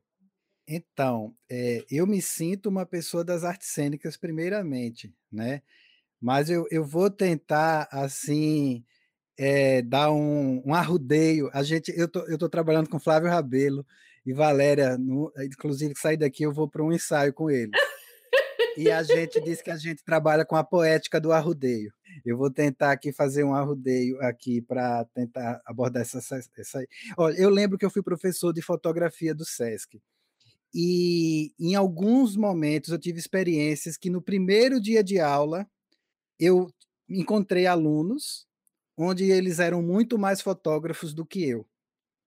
Eu tinha uma carteirinha de fotógrafo, tinha coisa de associação, não sei o quê, mas eles eram muito mais fotógrafos que eu. Elas, principalmente. Eu lembrei de uma das minhas alunas, Renata Voss, por exemplo, que é professora de fotografia na UFBA e é fantástica, tem livros a respeito, pesquisas, enfim.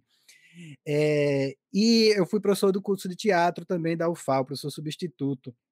E eu lembro que algumas das, das, coisas polêmicas que eu falava em sala de aula era uma que eu dizia que todo mundo ia passar, que ninguém ali seria capaz de fazer uma interpretação tão ruim que fosse prejudicar a saúde de alguém.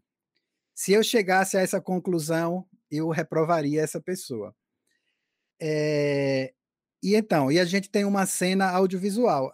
A gente do, se a gente for falar em profissionalização e cursos e tal, talvez a gente não pudesse ter uma cena, porque a gente não tem nem escola de cinema, né? Ou seja, eu sou um diretor que não estudou cinema, eu sou um montador que não estudou técnicas de montagem, eu, mas eu estou aí fazendo. E eu tenho uma vantagem sobre o que, o, da mesma forma que os que estudaram têm uma vantagem sobre mim técnica, eu tenho uma vantagem sobre ele, que é uma vantagem não técnica. E aí, e aí a vantagem da linguagem é que terão obras muito distintas. E, e aí a gente vai para essa questão do, do, corpo na tela, né? Que corpo é esse que está na tela?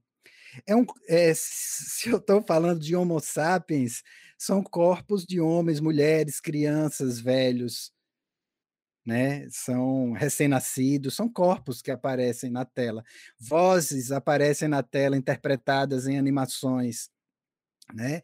E o autor, os autores, os colaboradores, os realizadores dessa obra, eles, eles desde, o, desde a de, da ideia, eles estão visualizando corpos e, e semblantes, e talvez esse semblante ele não encontre em nenhum ator de formação, com formação em teatro.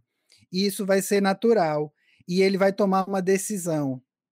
Se ele vai enveredar por esse caminho e assumir essa responsabilidade de deixar a obra de, parte da obra dele é, nas mãos de alguém que não estudou interpretação ou não. Isso tem um preço. E esse preço pode ser muito rentável para a obra, a obra pode ganhar muito com isso, ou não, a obra pode perder muito com isso, a produção pode perder muito com isso. E eu lembro que eu, eu só fiz um, um, um, uma oficina de preparação de atores para o cinema, que foi com Christian Duvort, né? E, mas desde antes de conhecer o Christian, é, nos, nas conversas com Flávio, com Renê, eh, e com Valéria, eu vi que muitas vezes, quando a gente ia trabalhar com o, ator, principalmente se fosse para a tela, a gente tinha muito mais a tirar do que botar. Entende?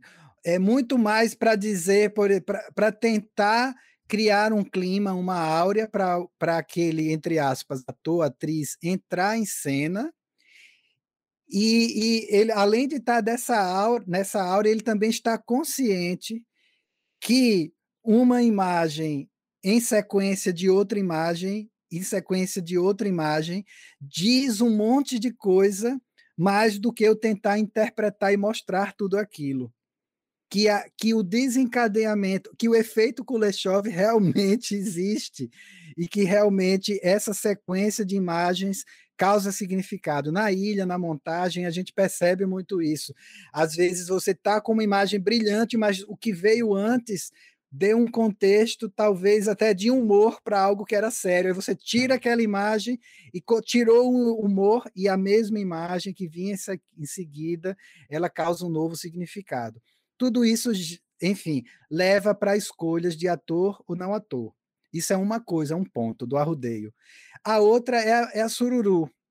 Então, a sururu, ela resolveu, na, na maioria das vezes, eu acredito, eu não estava presente quando rolaram esses, esses problemas, mas eu acompanhei um pouco a distância, é, te, esteve na mão dos seus é, júris, do seu corpo de júri, que são pessoas que vêm de fora, que na maioria das vezes não conhece é, a trajetória e a cena local e, tal, e, e, e são seres humanos e vão poder se equivocar. Eu reconheço vários equívocos, eu já discuti duas vezes com o, o júri. Já discuti com curadoria também, mas principalmente com júri. É, mas em todas as discussões que eu entrei, nenhum dos meus argumentos é, serviu para a tomada de decisão, até porque no momento da discussão a decisão já tinha sido tomada. É, eu, eu na, na, Sururu, em nenhum momento eu pude contribuir com prêmios ou com seleção ou não seleção.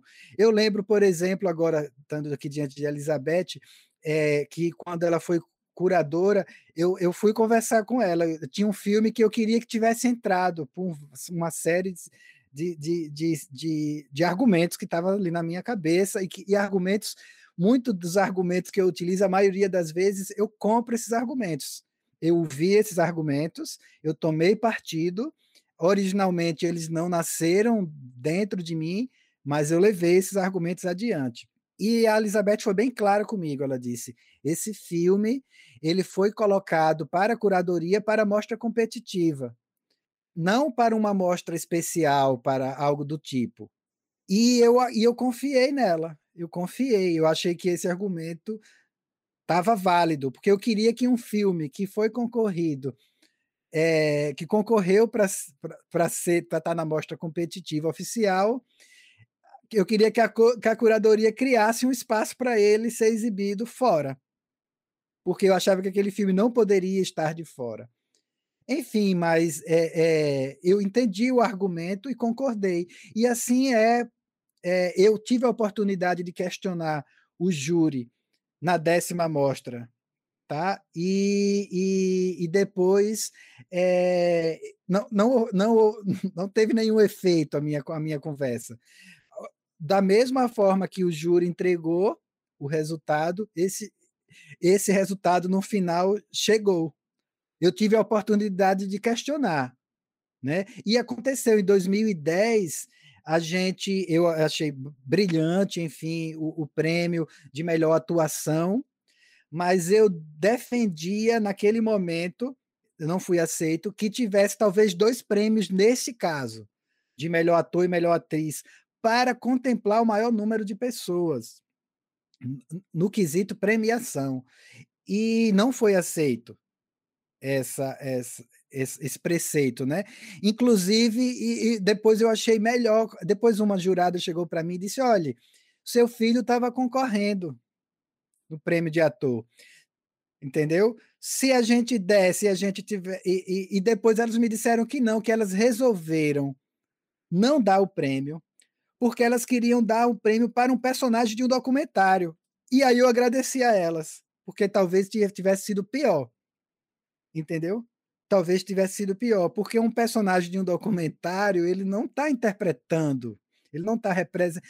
Na verdade, a gente está sempre representando o nosso próprio papel, né?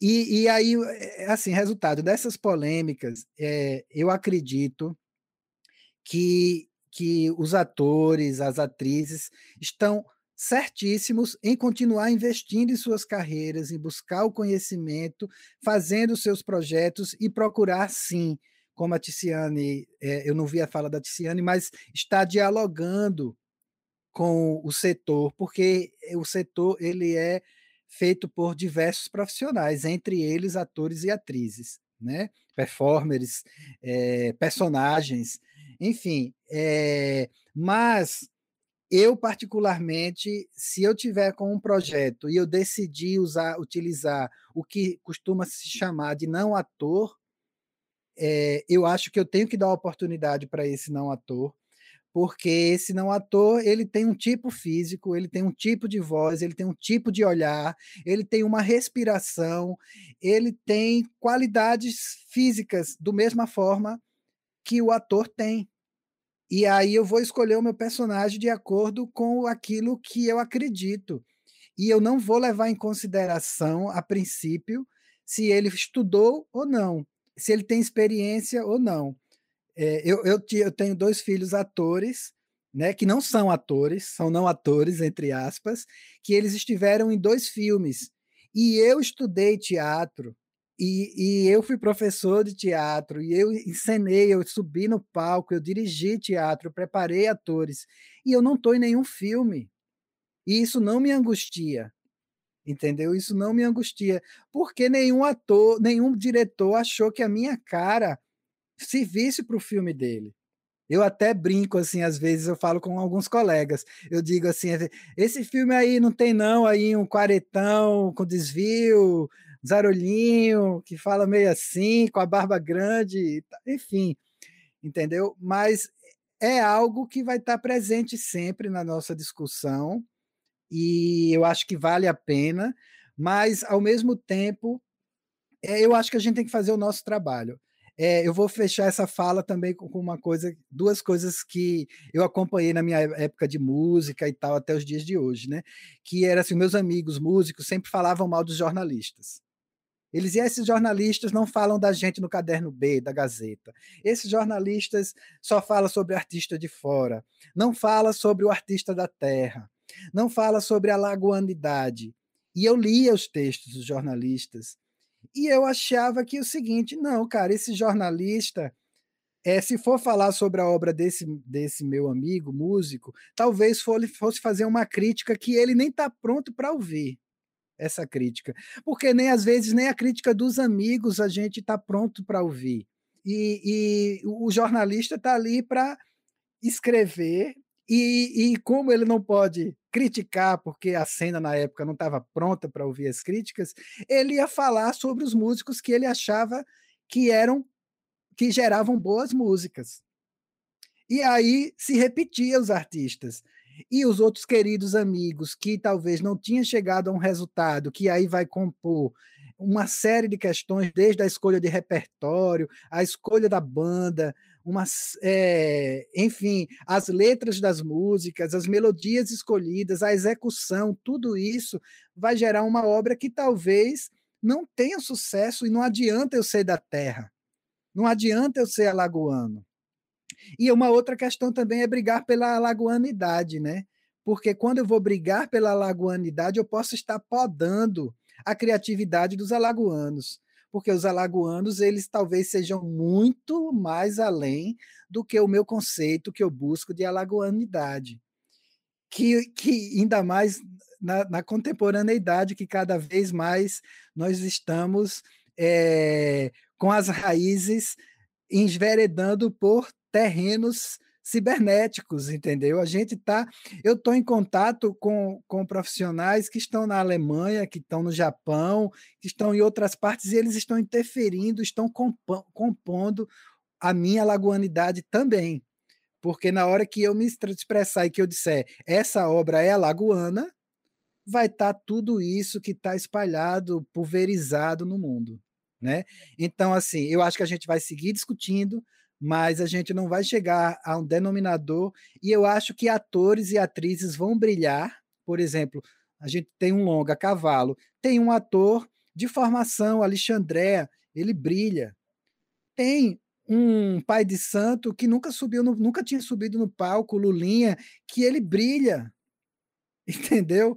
Não importa se ele é ator ou não ator. Essa essa é a verdade que pode doer para mim que tanto estudo, né? Porra, estudo pra caramba e não estou em nenhum filme e, e um, uma pessoa que está ali vendendo caldo de cana pode ser selecionado para um filme e estrelar um longa-metragem e ponto final. Você não ouviu o episódio da, da Tice. Essa discussão de não ator ou ator, a gente, a gente já superou ela no episódio. A gente não discute se pode, se não pode, o que está maior do que o outro, o que, que é válido, o que ele não vale, o que, que é legítimo, o que é legítimo. Isso não, isso a gente já começou o episódio avançando disso. Que, o que faz, a, o, que faz a, o questionamento, o que foi que a gente discutiu muito, é o que a gente traz um pouco para Sururu, é a questão da não existência da premiação de ator e atriz porque todas as pessoas, até o vendedor de cana, ele está participando de um filme. Até quando essa discussão de quando a gente é documentário, não é o que está atuando, tudo a gente discutiu lá. Mas a, a ausência da possibilidade de existir um prêmio ator e atriz aqui em Alagoas, isso não existe em Maceió.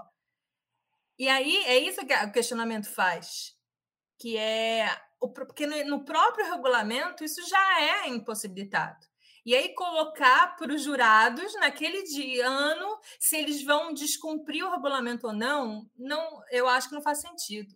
E aí eu entro na questão que você lembrou bem da situação quando eu fui curadora, que por acaso essa, essa, esse assunto ressurgiu porque esse filme que você está falando, ele passou na Mostra Quilombo no dia 20, agora que a gente foi, e eu e o Chico, a gente estava lá e a gente falou sobre essa situação.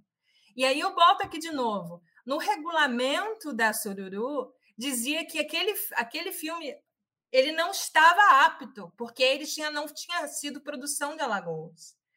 E como tinha um outro, Brega, que foi maravilhoso o filme, documentário, que, mas que também não entrava, mas se inscreveu.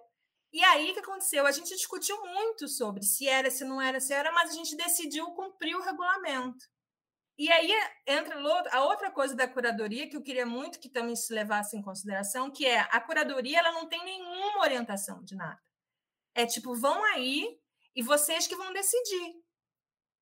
E, aqui, e no ano que a gente estava participando, a Amanda Moa, que estava com a gente, ela deixou a gente muito à vontade para tudo. Mas também éramos três pessoas completamente diferentes, que a gente não. Então, assim, não existiu um, uma orientação da amostra, porque ela tem essa característica, não estou aqui dizendo se é boa ou se é ruim. Eu acho, particularmente, que não é muito boa, mas também não deu tempo da gente conhecer os curadores e a gente pensar que mostra que a gente quer ter, o que a gente está querendo construir. Então, é, de novo, a mesma crítica. Aí, quando você me chegou para conversar comigo, assim, primeiro que é, eu era uma pessoa da mostra do, do, da curadoria, você as, conversou comigo no café do, do Cinearte, tipo assim, era um evento social, você me puxou do lado e falou assim, ah, o filme...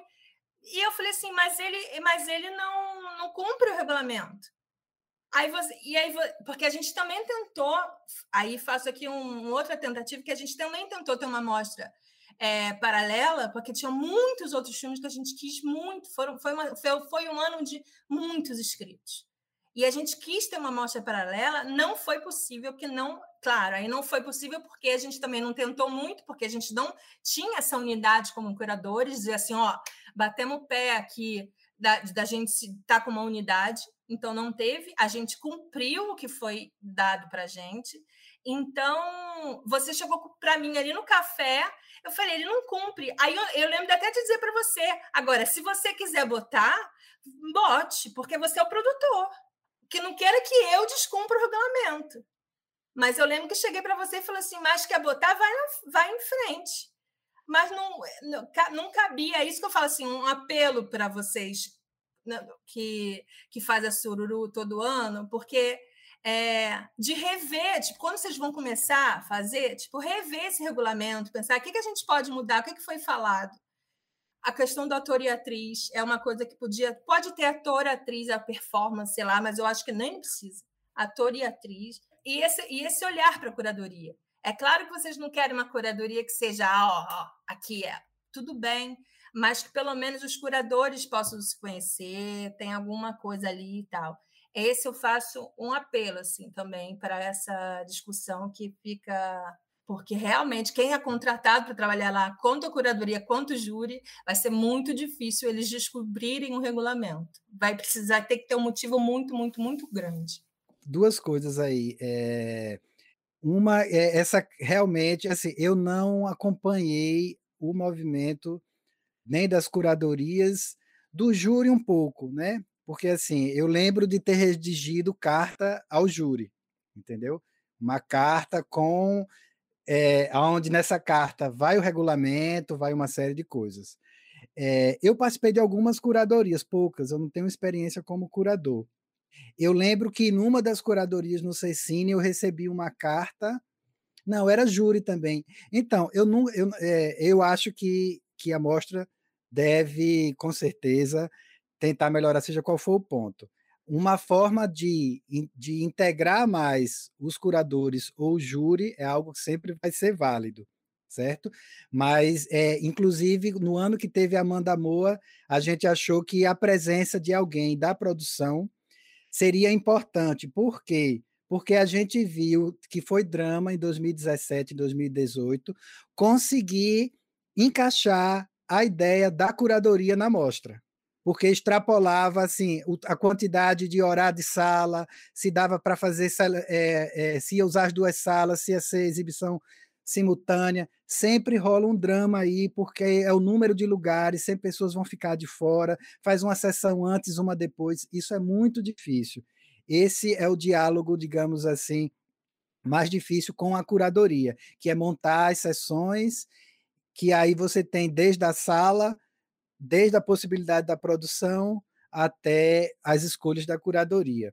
Né? Eu acho que isso é, é super válido. É, o, o, regulamento ele é, ele é divulgado desde o princípio, né? desde as inscrições. Né? É, se, se não foi encaminhado é, o regulamento para a curadoria, assim, lamento muito. A gente tinha acesso ao regulamento, Sim. a gente cumpriu. Essa que foi a questão, Sim. a gente foi muito. Sim.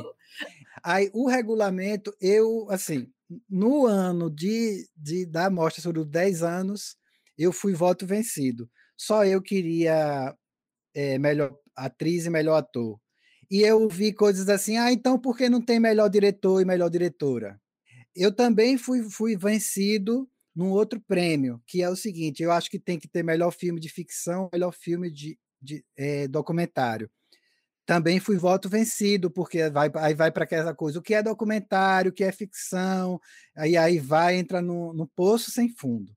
De, defini de definição de documentário, que é algo que é experiencial e que pode beber na ficção, e a ficção que pode beber na linguagem documentário, por aí vai, também fui voto vencido. É, mas, enfim, é, esse ano eu consegui, pela primeira vez, alterar algo que eu sempre tentei todos os anos. Porque eu tenho um seguinte, um seguinte por exemplo, eu quero fazer um filme Angicos. Angicos fica em Sergipe. É, eu posso estar fazendo o meu filme lá em Angicos e apontar a câmera para Alagoas e filmar do outro lado da margem do rio, o estado de Alagoas, certo? É, ou, enfim, eu posso ser uma história mais radical, como o Felipe, por exemplo, Felipe Guimarães, que saiu para fazer um curso em Cuba e acabou se envolvendo numa possível produção, que essa produção será alagoana. Então, eu discuti muito com as meninas e acabei emplacando que o filme precisa dizer que é uma produção alagoana, primeira coisa. Primeira coisa. Já que a gente vai restringir, então vamos dizer assim, o filme precisa se reconhecer publicamente como uma produção alagoana. Aí as meninas tiveram a ideia de ter um documento, um assinado, que você diz que a sua produção, ou marcar algo no, no regulamento que você assume. Minha produção é lagoana e não pernambucana, por exemplo e não sergipana do filme de Angicos, por exemplo. É, isso era uma coisa. É, e uma outra coisa é que o filme poderia ser filmado fora do território alagoano. Porque, enfim, a, além da gente ter fronteiras, a gente tem pessoas que estão em trânsito. E um road movie que possa ser feito na estrada pelo Brasil, ele vai deixar de ser filme alagoano? Aonde eu montei, eu, eu estava sentado na minha cadeira para montar a ilha, ficava em território alagoano ou não?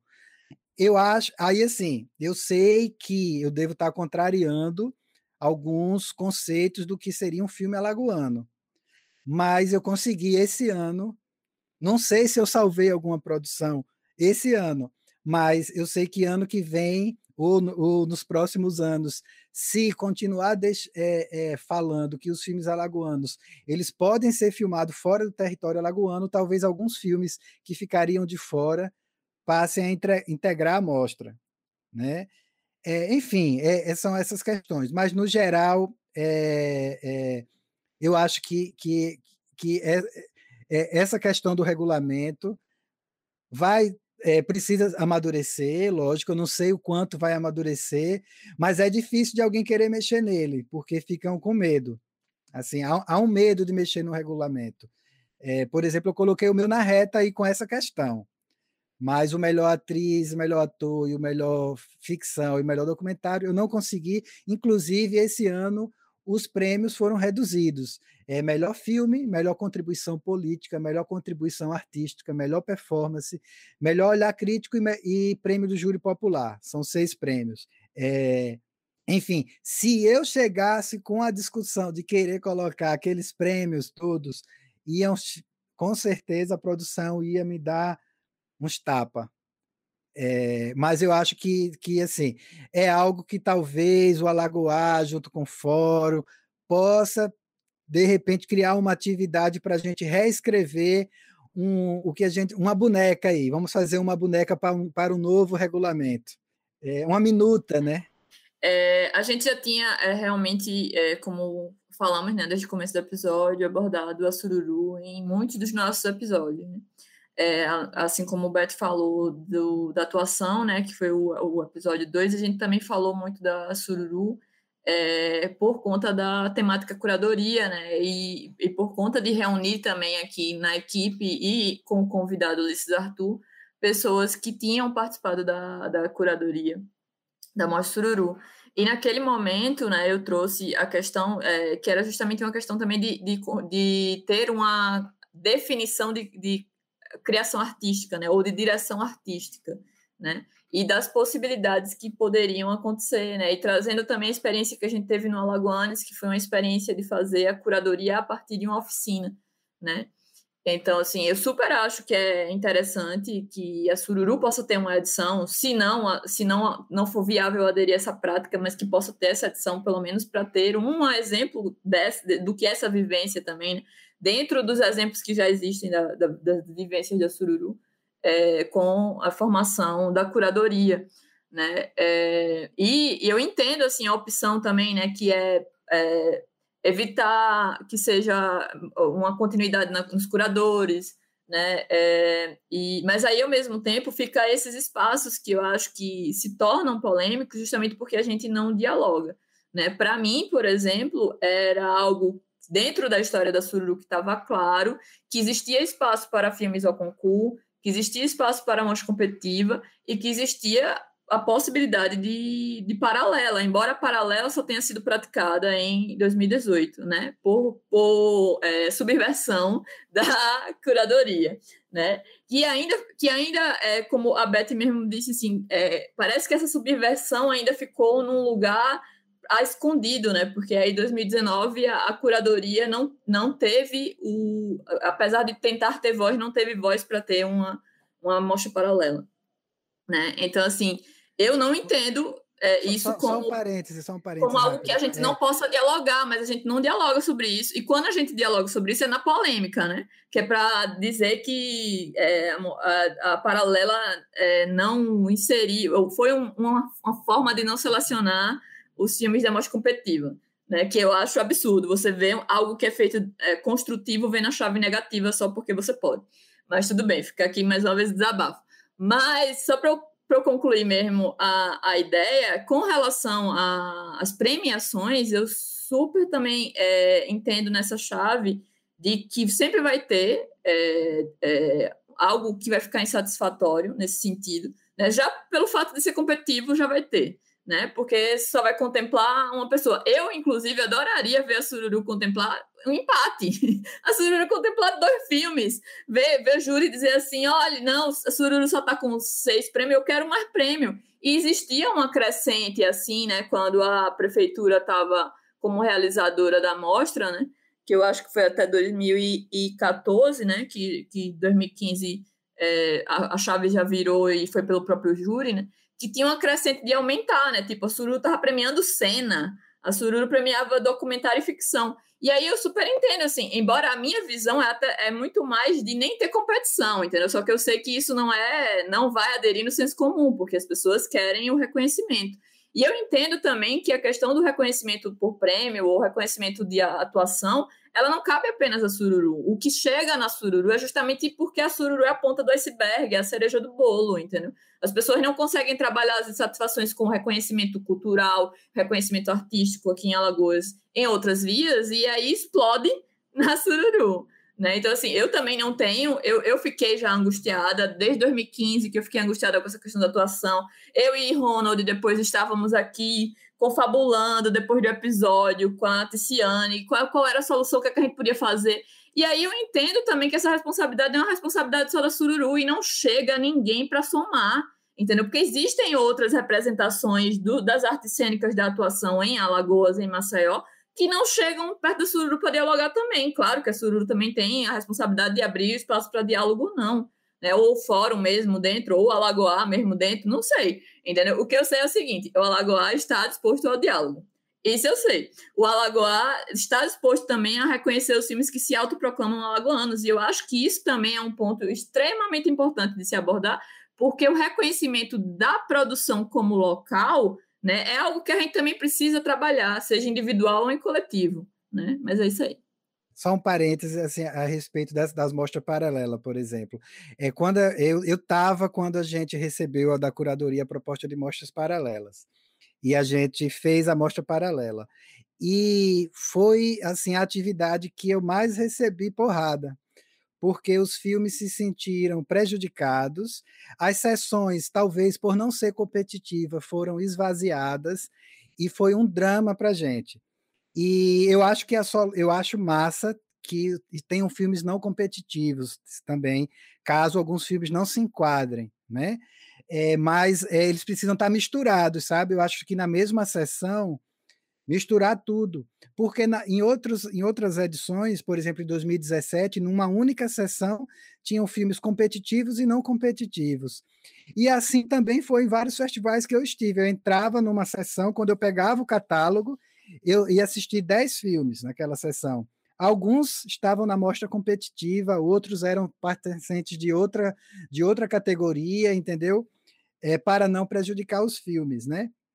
E na sessão online eu acho que também aconteceu algo de separação entre os filmes. Eu não estava na produção, né, na sessão de 2020, mas também eu, eu vi uma série de perguntas polêmicas por que tal filme. Por exemplo, vou citar um exemplo, ah, que tem uma qualidade técnica é, não boa, mas é, é, tem um significado social. Está na competição, e um outro filme que tem menos poder político, mas tem um aparato técnico muito mais avançado, conceitual, poético, não está na competição. E eu dizia, gente, a, a, curadoria é unânime e as coisas são assim, acabou. Né? Mas enfim, é só isso. Eu agradeço Larissa assim por, por abrir esse leque justamente que é através desse, desse diálogo da representação e de propostas alheias a quem tiver naquele ano na produção é que a gente vai conseguir é, superar ou diminuir é, possíveis é, insatisfações ou incongruências dentro do regulamento, ou seja, no que for. E eu quero aproveitar para deixar registrado que Gabriel Xavier é ator, sim, tá? O importante é a gente entender que existem várias formas de ser atriz e ator, né? Ser artista das artes cênicas, de formação ou não, de ofício ou não e que a gente tem várias propostas sobre esse tema também no episódio com a Tice, né, no segundo episódio, por favor, quem o Glauber, por favor, escute, faça uma maratona aí dos eh, episódios anteriores e quem é, ainda não ouviu, escute, porque vale a pena, porque tudo isso é no sentido, na verdade, de inclusão e de práticas efetivas para que todas, todos e todos que se sentem parte da cena se sintam efetivamente parte da cena. É só é, essa, essa confluência de ideias, é, na verdade, para isso que, é, sei lá, tem a questão de prêmio de melhor atuação e melhor atuação revelação, assim, tem várias formas até de não ter recorte de gênero para ter essa inclusão e ter esse entendimento do ofício também, além dessas questões é, reflexivas e que não é para restringir nada de proposta de ninguém, é realmente incluir e é que a gente consiga fazer, por exemplo, uma coisa emblemática que em 2019, né, nós tivemos a estreia de A Barca, que é um filme com duas performances de duas atrizes incríveis, que foi premiado no, em várias regiões no Brasil e no mundo, e que não existiu um, um diálogo sobre esse entendimento é, com relação dentro da mostra, mas que é, é, reforço aqui, não é só o prêmio, né, gente? A importância também é do é o sucesso é o realizado. Tudo isso aqui é na verdade para aprimorar o que a gente já agradece muito que já vem acontecendo. É, eu acho que é, inteirando, né, o papo assim acho que na, naquele momento, né, de, de 2018 da curadoria, como uma das remanescentes da curadoria, foi ver é, o quanto a Sururu estava num processo de diversidade de suas produções e, e dar oportunidade a, a, a ter essas outras percepções sobre esse cinema lagoano, né? Que, que muitas vezes a gente pode estar tá poderia ter uma, uma percepção até engessada. Né? A ideia de ter filmes é, de ficção científica, filmes que, que a, talvez na, na, quando a gente programou a curadoria, ele não ficaria bem desenhado, né? porque a gente pensa a programação também desses filmes, horários, isso faz parte da, do trabalho né, da curadoria. E aí a gente pensou que naquele momento é, a Sururu poderia ter a do que aquelas noites, né? Então, assim, a curadoria pensou nesse espaço que a Sururu ia fazer 10 anos e ela já estava madura é, eh, para abarcar outras mostras, outros desejos, outros filmes que não que não seriam vistos, por exemplo, assim. E que ter até uma duração até um pouco maior, porque a gente não vamos fazer uma coisa mais enxuta, mais uma diversidade, trazer outras percepções, de fato. Então, assim, e, e aí a gente, assim, na nossa sub, ser subversivo nisso, né? De, de a gente foi positivo, né? A gente está batendo o pé. E para assumir o BO mesmo, né? Porque a gente deu a cara tapa, deixando alguns filmes e, e colocando os filmes é, em uma mostra não competitiva. E acho que isso, isso faz parte do amadurecimento tanto do, desse processo de, de curar esses filmes, né? Quanto de, de ter uma percepção do próprio cinema de Alagoas, que naquele momento a gente já tinha é, percebido. E aí, quando a gente viu uma amostra de 10 anos, a gente viu quanto filme tinha, e, e aí você também tem a percepção de que os dias foram alongados, né? foram uma amostra maior do que nos três dias que a gente trabalhou. E aí tudo foi confabulando, né? Assim, e assim, é, esse foi o, que a gente queria é, para 2018, né? E pensa numa curadoria que a gente viu as mulheres, a gente viu as, tudo isso foi pensado é, para aquela aquela programação daquele ano, assim. Então, é, foi um, foi um período muito fértil. Eu agradeço a, a, a produção de, de ter aceitado o BO, porque não é fácil mesmo, e, e, de, e ter dado carta branca para que a gente pudesse criar. E assim, se não fosse a produção, é, ter tido essa gentileza mesmo, dizer, olha, vocês são soberanos nas suas decisões. E eu acho que isso foi importante para que a gente pense essa, essa curadoria de 2018 a pensar nessa de 2021 e nas outras que, que virão. Então, é agradecer pessoalmente ao Glauber e as meninas por ter segurado o Rojão, porque não é fácil eles terem o aluguel do arte no X dia e dizer, olha, a curadoria inventou uma demanda aí e vocês não, a gente vai aceitar. E, e pensar na ideia mesmo da, do amor ao cinema lagoano. Acho que isso que a gente quis e o que a gente faz até hoje, né?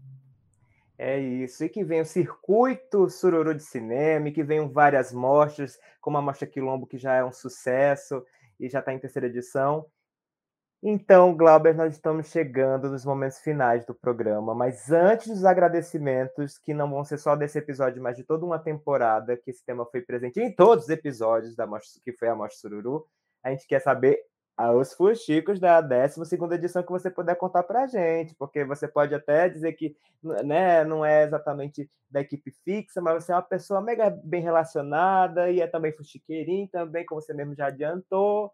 Então, o que você pode adiantar para quem está nos ouvindo sobre a 12 edição, do que vai rolar, das datas, da programação? Então, estou sabendo bem por fuxico mesmo das coisas. Tá? Eu vou começar com aquele fuxico que eu prometi, que a gente vai ter arte disponível de, em, em ecobags, canecas e camisas. Tá? A gente vai ter a arte da Ana Noronha. A gente vai ter uma arte também da artista Ednira Prígio e da Melina Farias. Tá? Vão se surpreender, com certeza. No dia 9 e 10 de dezembro, a gente vai ter as rodadas de negócios, que nós temos alguns projetos de longa-metragem, curta-metragem, série, recebendo uma mentoria de um grupo de mulheres assim fantástico. É um projeto encabeçado pelo Sebrae. É, são, são maratonas que estão nos preparando para participar de um pitch com uma série de canais é, de players, né? Isso vai acontecer no dia 9 e 10, são atividades fechadas. Eu não sei nem como isso vai ser divulgado ainda. É, a gente vai ter um ambiente de mercado que vai acontecer do dia 11 ao 14. Eu não sei dizer exatamente o que vai acontecer, mas no mínimo aí a gente vai ter um masterclass, a gente vai ter alguma oficina, a gente tem discutido, assim, eu tenho incentivado bastante, perguntado se vai rolar alguma coisa relacionada à trilha sonora, é, um, é uma, uma, um, um assunto que eu tenho interesse, até porque eu tenho muitos amigos interessados em trabalhar com trilhas sonoras e já temos alguns trilheiros na cidade já em ação, né? E, enfim, isso vai acontecer aí nessas datas. É, eu não estou sabendo detalhes sobre a tradicional oficina é, de crítica, né? mas eu sei que o Mirante está em discussão, aí provavelmente entre os dias 13 e 18 de dezembro aconteça essa oficina, né? já estreando o espaço do Sebrae Lab, será talvez uma atividade híbrida, é, o que mais? A gente vai ter a mostra dos dias do dia 15 ao dia 18. Dia 18 vai ser o encerramento no sábado. Normalmente a mostra Sururu encerra num domingo.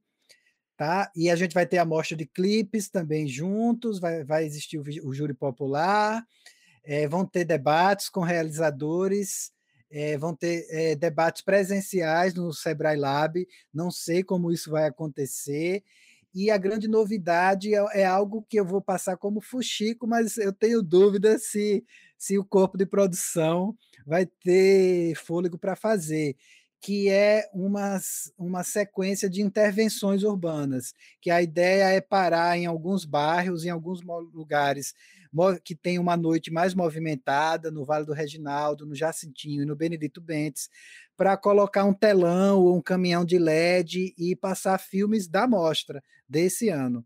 É, que eu sempre achava que era mais fácil fazer isso como retrospectiva, porque a gente tem filmes film, é, realizados em diversos bairros da cidade, e aí, por exemplo, se vai para o Vale do Reginaldo, a gente tem nas Quebradas do Boi, tem o próprio Ateliê Sesc que passou por lá, enfim, mas vão ser os filmes mesmo que estão na mostra de 2021. E eu acho que é isso que eu posso revelar, além, claro, de que a gente tem como homenagem desse ano, além dos 100 anos do cinema lagoano, a gente vai homenagear é, duas pessoas muito importantes assim para a cena local em várias instâncias, tanto na questão de realização como de difusão, que é o Pedro da Rocha e o Elinaldo Barros. E é isso, essa é a nossa Mostra Sururu 2021. A batata quente vai estar tá rolando em algum momento, se prepare, porque elas vai, acabar, vai acabar caindo na mão de vocês também, como já caiu duas vezes na minha, e agora, por acidente, eu estou aí como, como é, parte da, do é, é, sou sócio proponente nessa mostra. Além Quero agradecer do... essas considerações finais. Posso já fazer minhas considerações finais? Calma, não? não? ainda não. Sabe por quê? Porque você vai receber uma imensa salva de palmas da gente pela sua participação. Gratidão, gratidão imensa a você e a toda a equipe da Mostra Sururu. Você está representando uma história que faz parte da nossa trajetória enquanto artistas, enquanto trabalhadoras e trabalhadores e trabalhadoras e pessoas atuantes da nossa cena audiovisual que a gente faz com tanta, com tanto carinho, tanta, tanta compaixão, com tanta vontade. Então, sinto-se muito celebrado e abraçado. E aí, por favor, dê seus agradecimentos, os arrobas, para quem quiser te acompanhar também, né? Os, todos os seus conteúdos como blogueirinho cineasta e né, também para mandar os e-mails, enfim, como te encontrar, te acompanhar, até para mandar os currículos aí dessa seleção de elenco, eu mesmo vou mandar. Esse projeto aí que, que então, elenco, que artista vai ter. É, atualmente o meu status é offline sempre que possível. é, quem quiser me encontrar vai ter que ralar e me procurar. Vai ter que procurar. Eu nem gravo os endereços muito, mas enfim, se quiserem mandar um e-mail para mim, pode mandar para saudávelglauber.gmail.com e acompanha aí a Mostra Sururu, né? É arroba Mostra Sururu no Instagram para saber da Mostra Sururu. E os, o resto dos contatos, quem quiser saber, Samba Caetá, Saudades Subversivos, procura aí. É, dê seus pulos. É isso. Um beijo muito grande para vocês. Agradecer ao Fuxico, que é, é, é muito bom estar tá aqui, passar essa, é, agora a gente está gravando à tarde, essa tarde com vocês.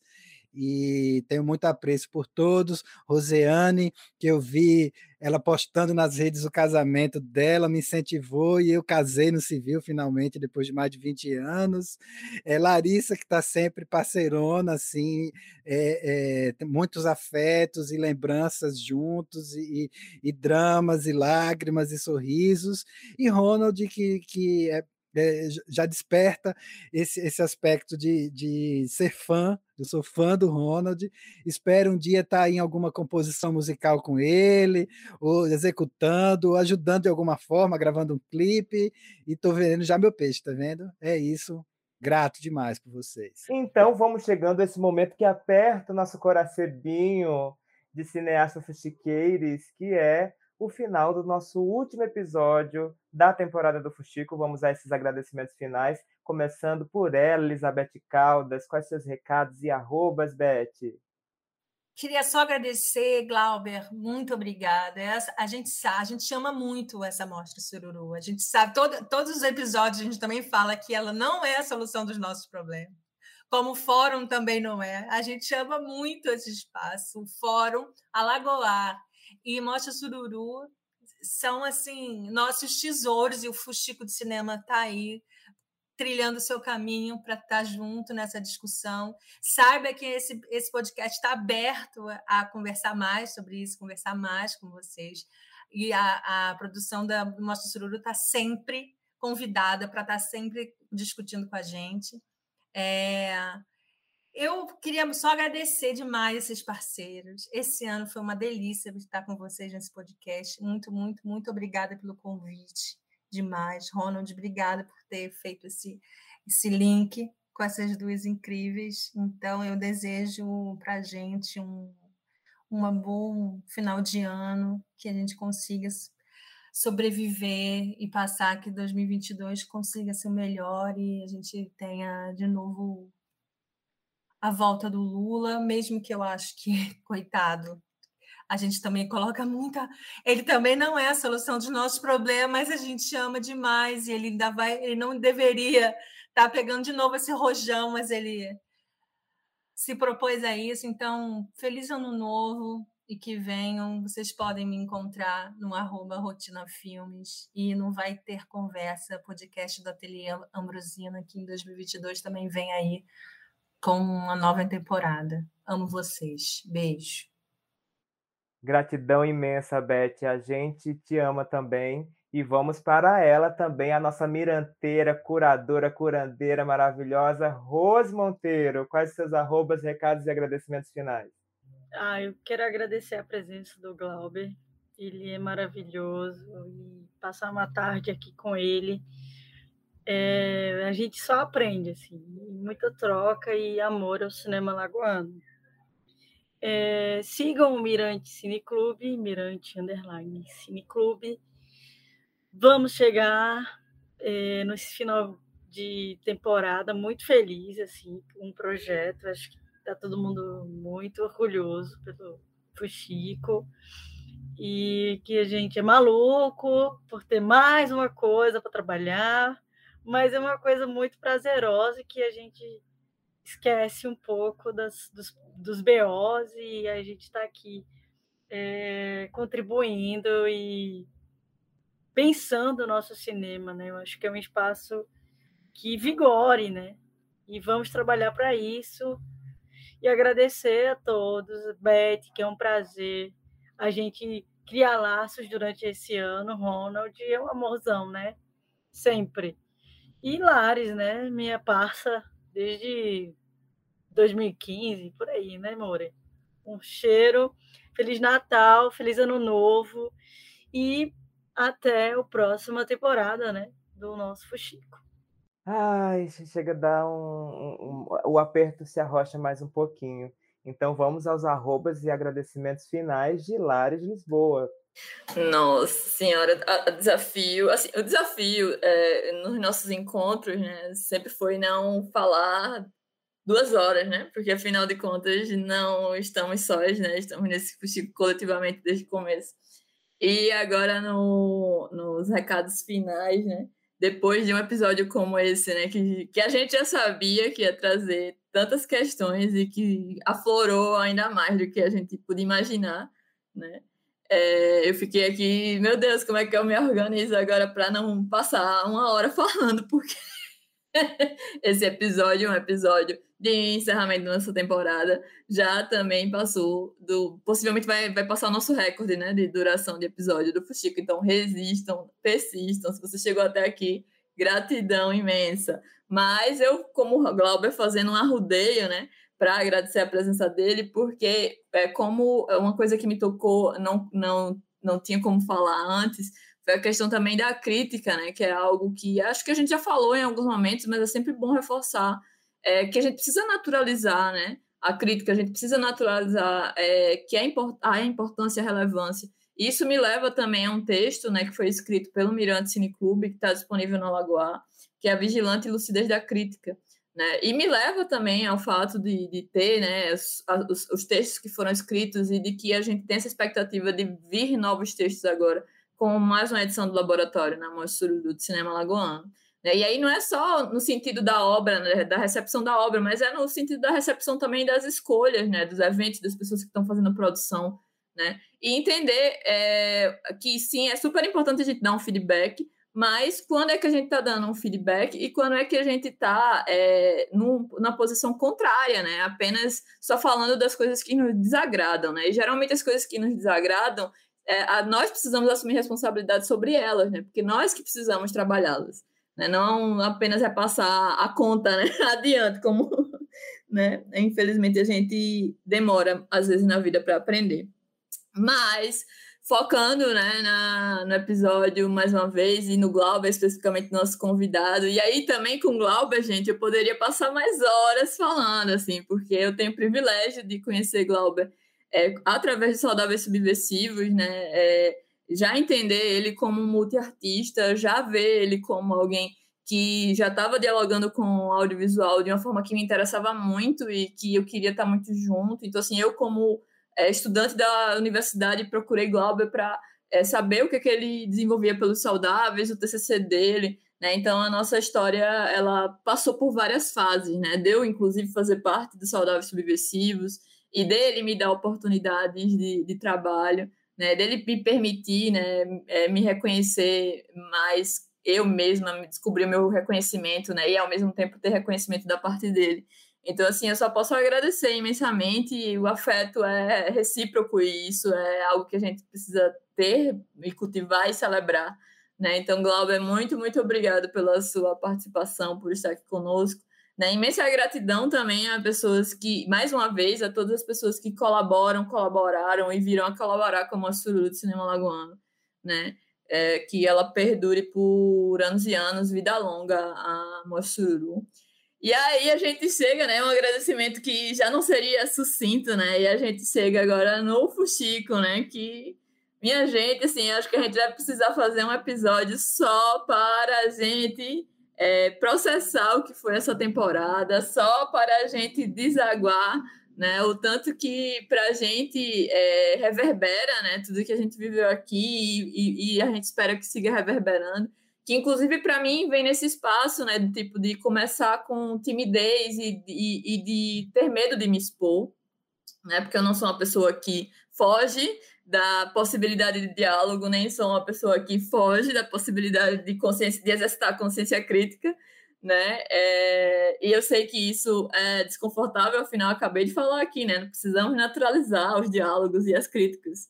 Por quê, né? Porque sabemos onde vivemos, né?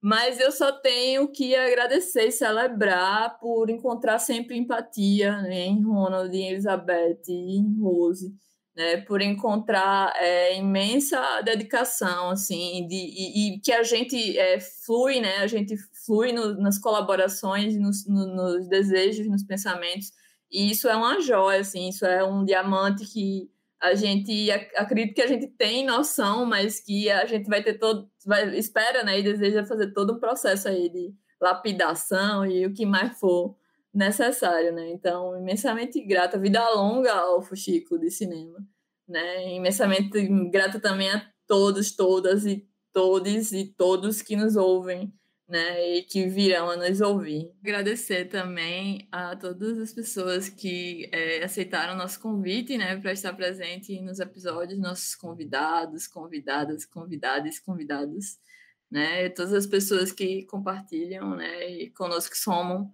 né, nessa construção. Gratidão. Meu arroba profissional, arroba La Refletida, e meu arroba pessoal, arroba Lares Lisboa.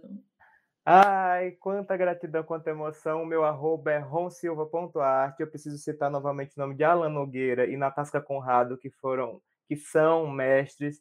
É, Alan Nogueira participa da Banda Abismo, também tem o podcast da Banda Abismo, acompanhe.